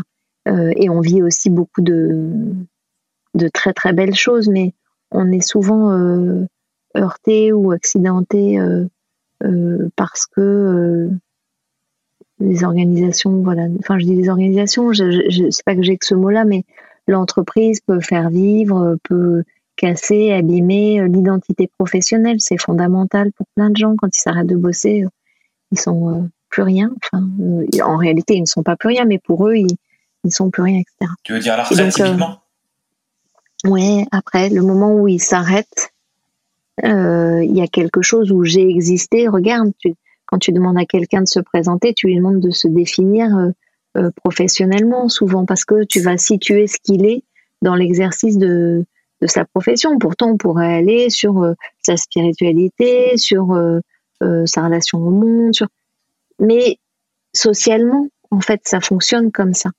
Et en fait, quand moi je travaille, que ce soit en indépendante ou chez EDF, j'expérimente la même chose dans ma contribution. C'est euh, euh, merci de, de m'avoir aidé à comprendre, merci de soutenir, merci d'avoir permis que on puisse poser les choses. Ah oui, je comprends mieux quel est mon impact quand je suis euh, manager et que je ne sais pas accueillir quelqu'un qui revient de six mois de maladie, je comprends ce que je lui fais vivre, etc.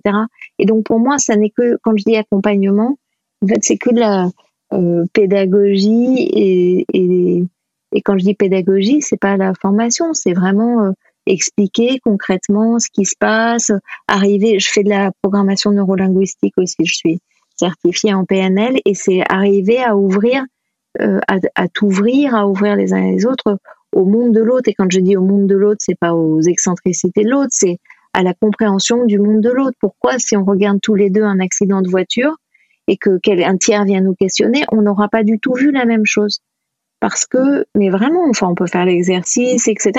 C'est des choses qu'on fait. On, a une relation à l'objet, aux choses, qui est singulière et qui dépend qui on est. Et donc, il y a un effort de d'explicitation, d'accompagnement, de pédagogie. Euh, euh, tu disais, enfin, dans nos échanges tout à l'heure, tu parlais de bienveillance. Bon, en fait, moi, j'ai envie d'être euh, bienfaisante, mais pas bienveillante.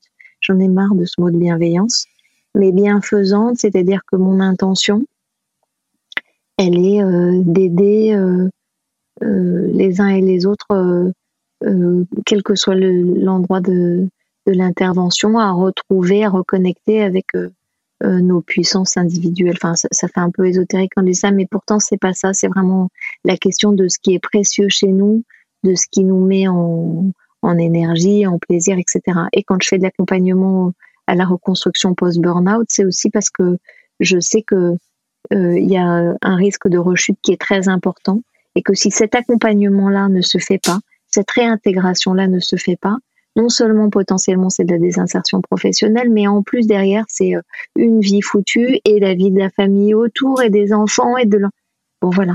Et donc en fait, pour moi, à partir du moment où les choses sont évitables, je n'arrive pas encore à comprendre pourquoi on n'y travaille pas davantage en fait. Voilà. Non, mais c'est une belle réponse. Et, euh, je, comprends, je comprends d'où tu viens du coup pour par rapport à ce, je sais pas si le terme sera bon, mais par rapport à cette passion de, l'accompagnement et dans, tes différents cadres. Oui, puis puis puis c'est vivant l'accompagnement. Et tu vas avec euh, euh, l'âme, la substantifique moi, la sensibilité, les émotions, avec l'humanité. En fait, pour moi, c'est la rencontre de, de l'altérité et de l'humanité de, l'autre. Mm. D'accord, d'accord. Et je voulais rebondir sur un truc que tu, tu as dit vers la fin, là, euh, par rapport à la réinsertion. Je sais plus si c'est le terme que tu as employé, mais, mais c'est celui que je vais employer moi, la réinsertion après, euh, après un burn-out. Et tu as dit, les gens ont besoin d'être accompagnés. Et, voilà. Et ça me fait penser euh, à un épisode qu'on a, qu'on a fait il y a un, petit moment maintenant sur sur quelqu'un qui a travaillé avec des avec des prisonniers, des personnes qui ont été condamnées.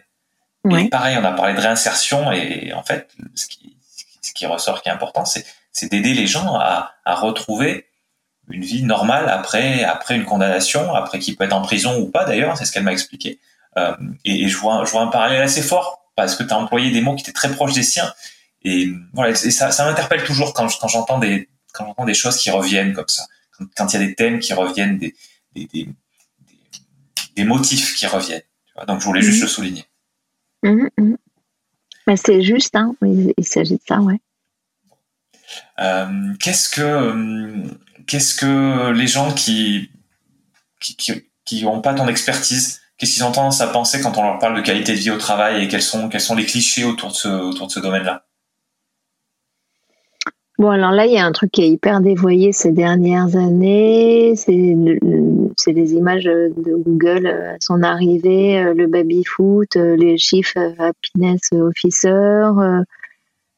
Euh, il y a en fait, il y a un amalgame qui est de très mauvais goût à mon sens, c'est que on confond le fait d'être du bonheur au travail, être heureux au travail, en fait, quand on parle de qualité de vie au travail, en réalité, c'est comment bien faire son travail euh, pour soi. C'est la qualité de, du travail bien fait. Et en fait, ça, ça n'est jamais... Euh, ce qui fait la qualité de vie au travail, c'est le plaisir ou la satisfaction du travail bien fait pour soi.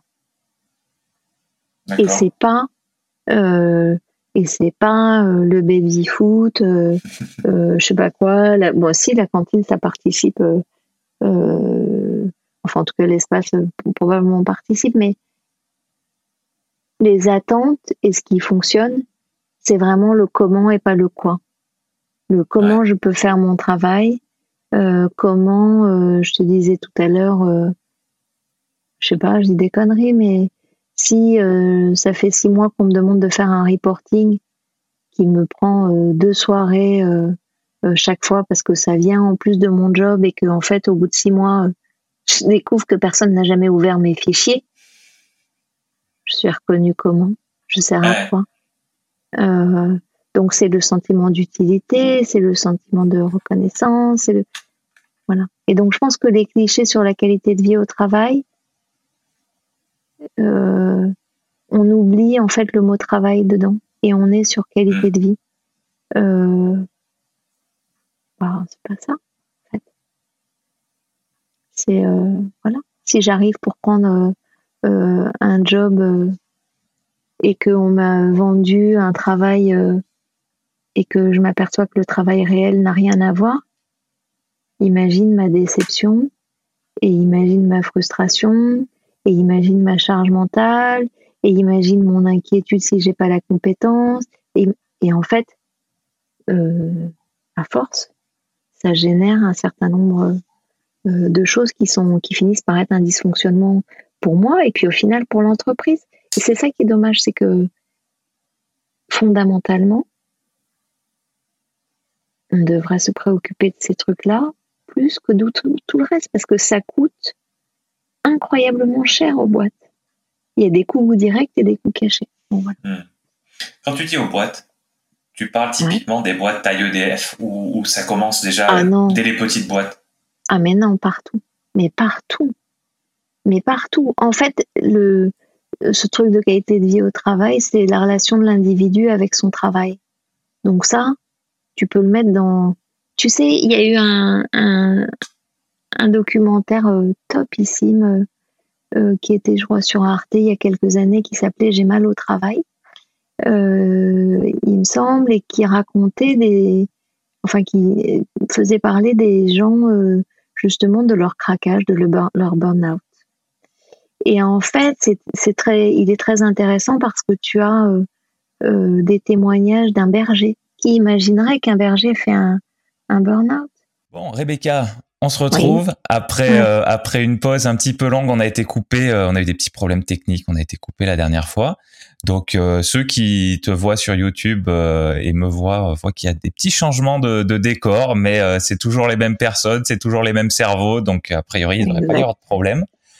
Euh, donc on va on va reprendre euh, là où on en était en en essayant de pas trop euh, rabâcher ce qu'on a déjà dit la dernière fois. Si jamais on se répète un petit peu, j'espère que j'espère que ça sera pour la bonne cause sur les choses très importantes. On avait terminé sur sur tu, tu nous parlais d'un d'un documentaire que tu avais vu et et, il ressortait une chose, c'est que il y avait des par rapport au problème de qualité de vie au travail, il y avait des, des coûts importants pour les entreprises. Et ce que je te mmh. demandais à ce moment-là, c'était euh, est-ce que ces coûts, ils sont vraiment importants typiquement pour les grosses entreprises, donc comme, comme la tienne, comme EDF, les très grosses entreprises, voire, ou est-ce que ça commence déjà avec des petites entreprises qui, qui sont impactées hein, par ces problèmes de qualité de vie au travail. En fait, euh, ça concerne toutes les organisations, parce que quand quelqu'un est euh, arrêté pour un motif lié au stress au travail, à l'anxiété, aux troubles anxio-dépressifs, euh, simplement, d'abord, ça a un coût, un coût euh, chiffré, et puis pour euh, le collectif, pour la productivité, pour la coopération, pour les RH. Enfin, même si on est dans une petite structure où il n'y a pas nécessairement de RH, en tout cas les gens qui gèrent le personnel, et eh ben, c'est également de la tâche en fait supplémentaire. Donc, il n'y a pas un endroit où ce soit neutre d'avoir des gens euh, qui souffrent de, enfin qui, pardon, euh, d'avoir des impacts financiers euh, liés à la souffrance au travail. Et le documentaire, tu faisais référence au documentaire, juste pour situer, il me semble que ça s'appelle J'ai mal au travail, il était sur Arte ou la cinquième, je sais plus. Et ce qui était intéressant, c'était de voir que justement, euh, c'est pas euh, dans les testimoniaux, enfin dans les témoignages que tu verras. tu n'es justement pas que sur des gens qui collaborent avec des grosses entreprises. Tu as un berger, tu as un, chef cuistot, tu as bon voilà. Et donc il n'y a pas d'effet de taille qui annule le coup. Ouais, je comprends ce que tu veux dire. Je comprends ce que tu veux dire. Bon, du coup, t'es, es un, imaginons, t'es un chef d'entreprise. Euh, et tu ça te. Euh... bah donc, ça non, c'est vrai. Oui, je te, je te crois, je te crois. et tu te, tu commences à te poser la question. T'as des, t'as des, t'as des salariés. Tu commences à te poser la question, euh, peut-être de manière plus consciente, de mm-hmm. euh, du bien-être au travail ou le, mm-hmm. le, pendant du, de la souffrance potentielle au travail. Euh, par quoi est-ce que tu commences dans ta réflexion? Sur quoi euh, sur quoi tu t'appuies euh, pour pour commencer cette réflexion pour améliorer ça? Qu'est-ce qui est vraiment fondamental? Qu'est-ce qui est sûr dans ce dans ce domaine-là? En fait, euh, et c'est toujours une espèce de surprise, voire de déception d'ailleurs, enfin en tout cas en premier lieu des gens qu'on accompagne ou qu'on forme sur ces sujets-là. Il y a deux choses qu'il faut intégrer. Il y a une grille de lecture qui sont euh, les éléments qui mettent les gens en souffrance au travail euh, ou qui favorisent le bien-être au travail, si on va dans, dans, quelque chose de plus positif. Et derrière, il y a ce qu'on en fait. Et le ce qu'on en fait, en fait, donc si je suis chef d'entreprise et que je regarde, euh, c'est simplement lié à l'observation et à l'échange. C'est-à-dire que euh, en m'appuyant sur ces éléments qui sont liés à euh, le bon niveau d'autonomie, à, je, je, je, pense qu'on a dû en parler de ça, mais euh, le bon niveau d'autonomie, le, le, soutien collectif euh, euh, suffisant ou juste, la relation avec, tu dis chef d'entreprise, donc c'est le patron, le dirigeant, enfin peu importe, en fait, avec le hiérarchique ou la personne qui te manage de bonne qualité, la charge de travail, l'exigence du travail, le rythme du travail, la, les capacités que j'ai à décider ou à organiser mon travail. Bon, tous ces éléments-là, qui sont des éléments qui pourraient être réunis dans une grille, je vais aller, si je suis chef d'entreprise, les questionner avec euh, mon salarié, avec ma salariée, en disant euh, euh pour toi, en fait? Euh, comment aussi l'équilibre pro-perso Est-ce que quand tu rentres à la maison, c'est OK, tu arrives à décrocher euh, ou pas Ou est-ce que tu ramènes les choses? Alors, tu ramènes toujours un peu les choses, mais voilà. Et, vraiment, pour moi, il y a quelque chose qui est un peu compliqué quand on n'a pas versé dans ces sujets-là, c'est de faire passer l'idée que euh, l'espace de mise en place du bien-être, c'est déjà un espace euh, d'observation, d'analyse, d'évaluation et d'échange derrière, et d'ajustement ou de redimensionnement avec les besoins et les ressources des salariés. C'est-à-dire que je dis n'importe quoi, mais si je suis dans une situation euh, euh familiale, personnelle, dans laquelle j'ai un parent euh, souffrant, un enfant en décrochage scolaire, euh, bref, que mon contexte personnel est très particulier, il y a des chances pour que ma capacité de travail, ma performance soit différente. Et ça, ça s'ajuste euh, et ça se questionne en fait. Et on peut accepter l'idée, en tout cas, il faut intégrer l'idée que euh, on n'est pas tous performants de la même façon tout au long de l'année et une même personne à deux moments, deux, voilà, deux ambiances, deux environnements différents, euh, travaille différemment. Et donc euh, l'idée pour moi, c'est d'ajuster aussi le travail, euh, d'apprendre à lâcher sur certaines exigences ou au contraire euh, les jalonner différemment, etc. Donc je fais ça pour répondre à ta question. je regarde ce qui peut faire bien-être ou souffrance, puisque j'avais dû t'expliquer que à la fois ce qui fait souffrance et aussi ce qui fait ressource si je suis, si j'ai le bon niveau d'autonomie, si je suis top dans mon équipe, si mon manager est top. Voilà, ça, ça m'irrigue et ça me nourrit. Je regarde ces facteurs-là et après je vais les questionner avec le salarié. Et je, mmh. et je questionne aussi ce que sont ses besoins et comment on peut y répondre. Ok. Euh, toi, tu es, euh, comme on en a parlé la dernière fois, tu es quand même à moitié externe, on va dire, et tu, tu m'as dit, tu as, insisté sur un point, tu pas de relation hiérarchique avec les gens euh, avec lesquels tu échanges, tu interagis et que tu aides.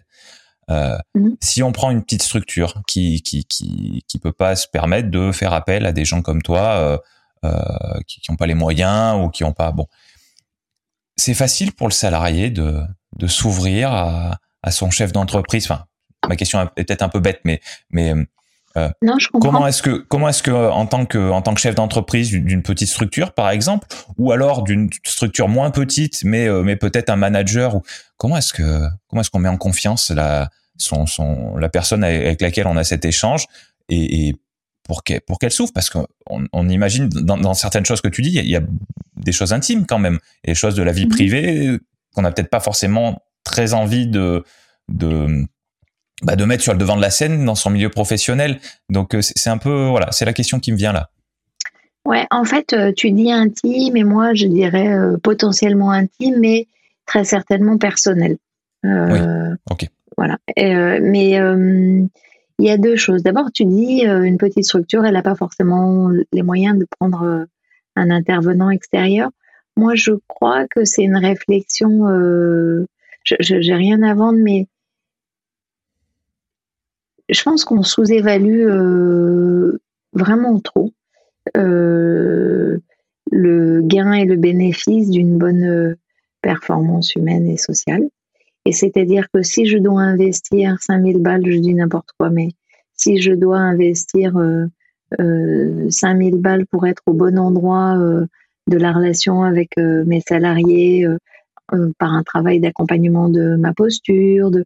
parce que pour répondre à ta question, il y a deux endroits. Il y a l'endroit du manager ou du chef d'entreprise qui doit interagir et, qui n'est pas nécessairement dans ces postures-là. C'est-à-dire que ça peut paraître idiot, mais l'écoute et l'écoute active écouter pour ne pas répondre, mais écouter pour euh, euh, comprendre et permettre à l'autre de se sentir entendu, etc. C'est, c'est pas quelque chose de naturel, c'est un métier, c'est un travail, c'est une compétence. Et, et donc, euh, que ce soit en travaillant avec un tiers auprès des salariés, c'est-à-dire en faisant intervenir un tiers auprès des salariés, mais en imaginant qu'à un moment, si tout le monde est au boulot, un salarié qui est absent,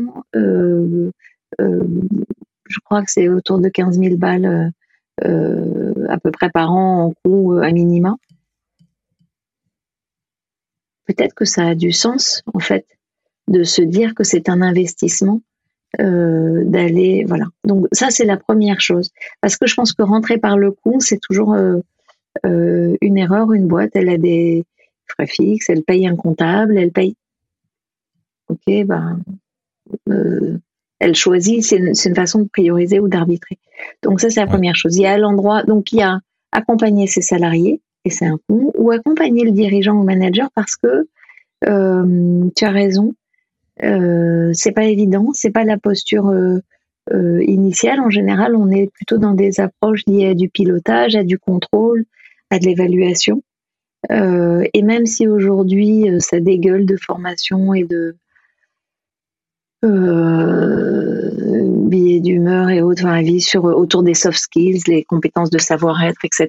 On, on parle que de ça, mais on, comme d'habitude, on rentre dedans par la question de la boîte à outils. Et en fait, pour moi, il y aurait un truc pour apprendre euh, à rentrer par la propre écoute de soi, euh, suivre son intuition, arriver à identifier ce qui euh, motive la relation avec l'autre. Enfin, voilà. Donc, il y a deux accompagnements. Tu peux accompagner le collectif où tu peux aider le manager ou le dirigeant à voir aussi ou à comprendre ou à prendre conscience de ce qui se passe avec lui quand il est dans l'interaction avec ses salariés et qu'est-ce qu'il sent et, qu'est-ce qui le met mal à l'aise et là où il pourrait aller travailler. Euh, et puis après, c'est un truc, euh, si on, évacue la question du coup, du coup, du coup, pardon, euh, COUT, euh, et, et qu'on est juste dans les bénéfices qu'on pourrait avoir et comment on peut progresser soi dans sa relation avec les autres et avec notamment les gens qu'on manage. En fait, moi, je crois que c'est une question de responsabilité personnelle. Si j'ai besoin d'améliorer euh, euh, ou de travailler la communication et que je veux pas me faire accompagner, pour moi, bah, je lis, je regarde des vidéos. Euh, tu vois, je vais apprendre. Il euh, n'y a rien que tu puisses euh, faire juste parce que tu l'as décidé sans acquisition de compétences ou sans au moins voilà. Euh, ouais, mais clairement, et c'est un peu le but de ma question aussi, c'est-à-dire que est-ce que tu as euh, est-ce que est-ce que tu as des un conseil à donner avant euh, l'accompagnement ou, ou même même s'il y a une pro, comment dire une procédure d'accompagnement qui est enclenchée mais ça c'est pas obligé d'arriver le lendemain après le, jour après avoir écouté notre notre discussion déjà qu'est-ce qu'on peut mettre en place tout de suite si tu veux qui, qui commence à faire sens qui est pas qui demande pas, qui demande d'avoir conscience, quoi? Mm.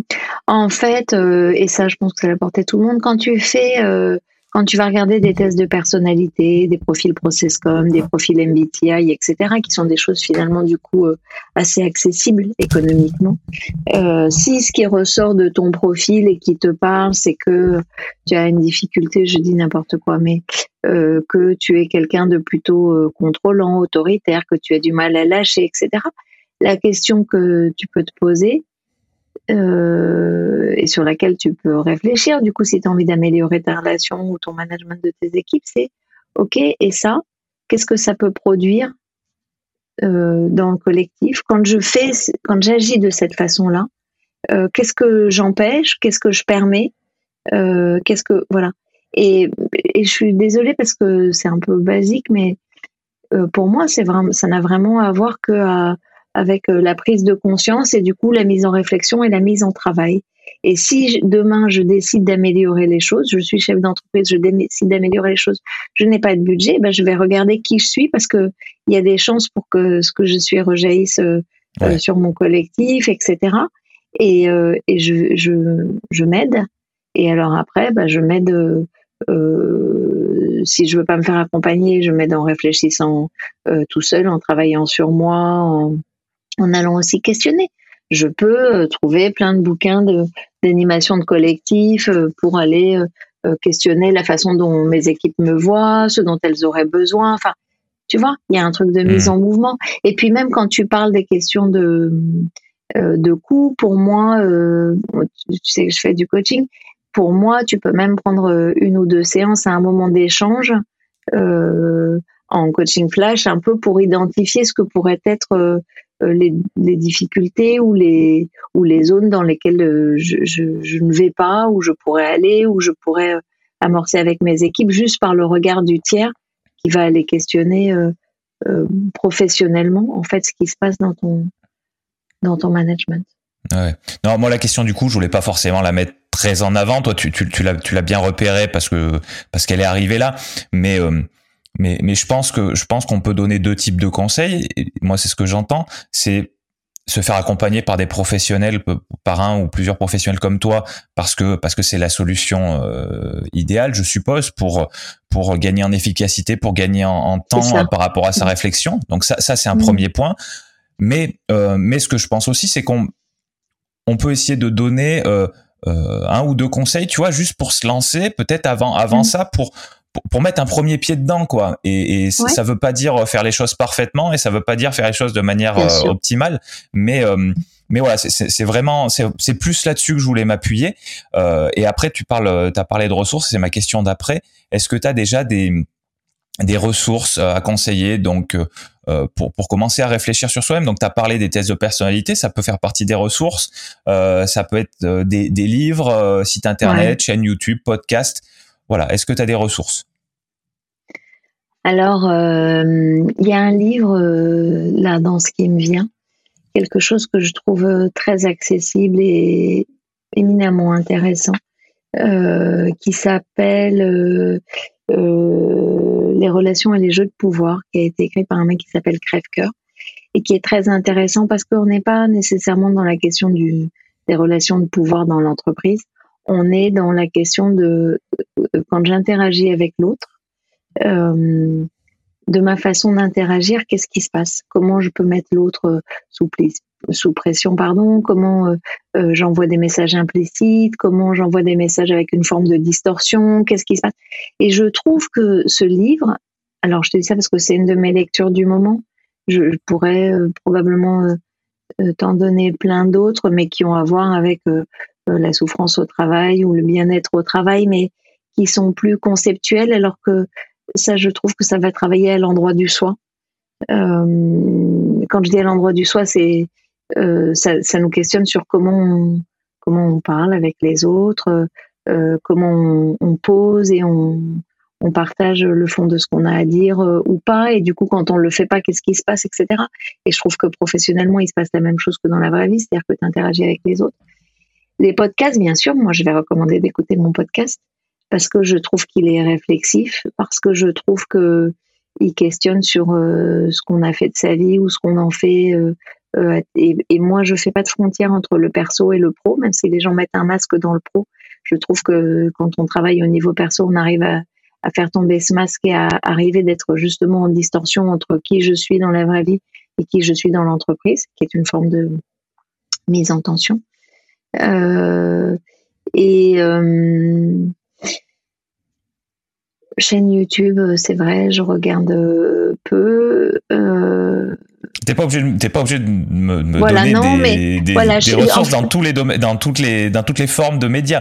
Euh, déjà, c'est déjà c'est top. Euh, redis-nous le nom de ton podcast. On va en reparler juste après, mais tu, l'as mentionné, donc redis-le pour qu'on le cherche sans se tromper. Alors, c'est Histoire pour les grandes personnes. Histoire au pluriel et pour les grandes personnes au pluriel. Voilà, on est sur un format court. Ok. Et, il paraît qu'il aide à s'endormir aussi. Ah dit, il paraît qu'il aide à s'endormir aussi. D'accord, donc il a que des avantages. Mais euh, on, mettra de toute façon, euh, enfin je mettrai dans, les notes d'épisode tout, tout ce que tu viens de, recommander. Et ce qu'on fera si jamais euh, tu penses à des, à des, ressources qui, vont vraiment dans le thème de notre sujet du jour et que tu les as pas dit pendant le là là tout de suite, tu me les donneras après et je les mettrai dans les notes d'épisode aussi. Donc il y aura peut-être d'autres ressources. je vous dis à la fin de l'épisode comment les retrouver. Bien, euh, bien. Qu'est-ce que les auditeurs peuvent faire soit pour toi directement, donc euh, ça peut être notamment s'abonner à ton podcast, commencer à l'écouter, s'abonner à ton podcast, mais également éventuellement par rapport à, cette cause du bien-être au travail que tu défends aujourd'hui. Alors bonne idée, hein, l'abonnement au podcast, mais euh, et par rapport à la question du bien-être au travail, en fait, il y a deux dimensions. Et d'ailleurs, moi, quand je fais des formations et j'en fais tout le temps sur cette question-là. Euh, évidemment, en démarrage, tu demandes aux gens pourquoi ils sont là, en fait, pourquoi ils se sont inscrits, qu'est-ce qu'ils viennent chercher. Euh, et en général, ils démarrent euh, par quelque chose autour de euh, je veux pouvoir aider, je veux pouvoir détecter dans mon collectif, dans mon équipe. Et puis ils poursuivent par, euh, et notamment quand on termine, par en fait j'ai compris ce qui se passe, y compris pour moi. Et donc, qu'est-ce qu'ils peuvent euh, faire? Moi, je crois, c'est apprendre à s'écouter, apprendre à écouter euh, nos signaux faibles quand quelque chose ne va pas. Donc, les signaux faibles, c'est euh, je suis d'habitude très calme et en ce moment, je suis très agitée. j'ai du mal à rendre mon travail dans le bon dans le bon niveau d'exigence ou d'attendu, alors que d'habitude, j'ai pas de problème. Enfin, écouter tout ce qui change chez eux dans leur rapport au travail. Donc, il y a vraiment quelque chose, euh, ne pas négliger le euh, j'ai mal à la tête tout le temps. J'avais un, un, camarade hier qui me disait euh, je comprends pas ce que j'ai en ce moment, j'ai des migraines très fortes. et moi, je suis pas médecin, mais moi, je crois que quand je vois comme il est placardisé, qui souffre dans son taf, qui se sent pas ni reconnu ni valorisé, qu'il est un peu prisonnier, etc. Le, le, corps, le corps s'exprime. Donc je, je suis pas euh, ésotérique ni rien, mais il faut pas négliger que en fait le signal dans le corps précède euh, le reste. Donc un, apprendre à s'écouter euh, et donc se regarder un peu à distance, et puis deux, s'autoriser quand on est dans une équipe à aller voir quelqu'un dont on sent qu'en ce moment il est comme ci ou comme ça, et à lui demander simplement est-ce que ça va, est-ce que je peux t'aider, est-ce que tu as besoin de quelque chose, comment ça se passe pour toi en ce moment, etc travailler euh, le lien. Super, super. Bon, on arrive à la fin. J'ai une question un, peu euh, pratique et après euh, ma question finale. Comment est-ce qu'on peut te contacter si on veut, si on veut échanger avec toi sur ce sujet-là, si on veut faire appel à tes services Quel est le, ton moyen préféré pour te contacter? Le téléphone. Le téléphone, ok. Et le mail. Et donc je te le, donnerai du coup. Voilà, dans les notes d'épisode, je vous, je vous réexplique à la fin comment les retrouver. Très bien. Mm. Bon, dernière, euh, non, avant dernière question. Est-ce qu'il y a, est-ce qu'il y a une question que je t'ai pas posée et, euh, et tu penses qu'il aurait mérité qu'on, qu'on, s'arrête dessus? Non, c'est pas que tu me l'as pas posée, mais euh, en fait, pour moi, s'il y avait un truc à retenir, c'est que c'est vraiment très, très, très, très, très, très, très fondamental d'être bien euh, dans ce qu'on vit professionnellement. Parce que on n'est pas dans l'immédiateté, mais on est dans quelque chose qui peut abîmer très fortement voilà l'intérieur et ça vaut pas le coup. Donc c'est pas que tu m'as pas posé la question, tu m'as posé plein de questions et elles étaient toutes pertinentes et intéressantes, mais il faut pas essayer de mettre le couvercle sur le truc qui est en train de bouillir ou qui est en train de pourrir. Euh, c'est important de s'occuper de soi, y compris dans le travail. C'est une vraie ressource, c'est un vrai espace d'identité. Euh, et on peut pas vivre en dichotomie parce qu'à terme, euh, il y a forcément un prix à payer. Très bien, très bien. Bon, j'avais ma dernière question, mais je crois que ce que tu viens de dire, c'est la réponse à ma dernière question. en une phrase, qu'est-ce que tu aimerais qu'on retienne après avoir terminé d'écouter cet épisode? Tu veux, tu veux redire autre chose ou, euh, ou, alors je couperai cette dernière question que je suis en train de te dire et on s'arrêtera sur, euh, sur ta, ta, précédente réponse. C'est toi qui vois. En fait, euh, ce que je pourrais dire, c'est que c'est, tu es acteur de ta vie, y compris de ta vie professionnelle. Voilà. Et n'oublie pas ce truc-là et, et saisis-t'en il y a des choses à faire. Tu n'es prisonnier d'aucun endroit, tu n'es prisonnier euh, euh, d'aucun système, en fait. Euh, voilà. Bon, c'est top. C'est top. Tu as, as, vraiment bien résumé, je pense, ce qui, est, ce qui est ultra fondamental pour toi. Donc, merci d'avoir terminé là-dessus. Merci Rebecca pour ton, pour ton temps, pour nos deux enregistrements. Et puis, et puis bah, à très bientôt. Ouais, avec grand plaisir. Merci. À bientôt.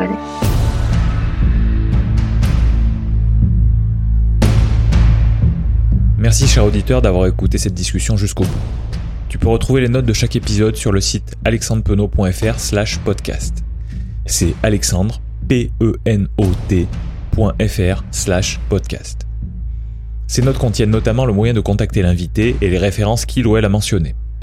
Sur cette même page, tu trouveras les vidéos de tous les extraits marquants de l'épisode, ainsi que la version vidéo de l'épisode complet. Si tu veux aider ce podcast à continuer de se développer, tu peux t'abonner sur ta plateforme d'écoute préférée et y laisser une évaluation positive. Tu peux également me parler directement depuis le formulaire de contact de mon site pour me dire qui tu es, comment tu as découvert Principes fondamentaux et éventuellement qui tu penses qui ferait un bon invité. Évidemment, ce qui aide le plus, c'est que tu recommandes ce podcast à des personnes que ces discussions pourraient intéresser. A bientôt pour un nouvel épisode de Principes fondamentaux.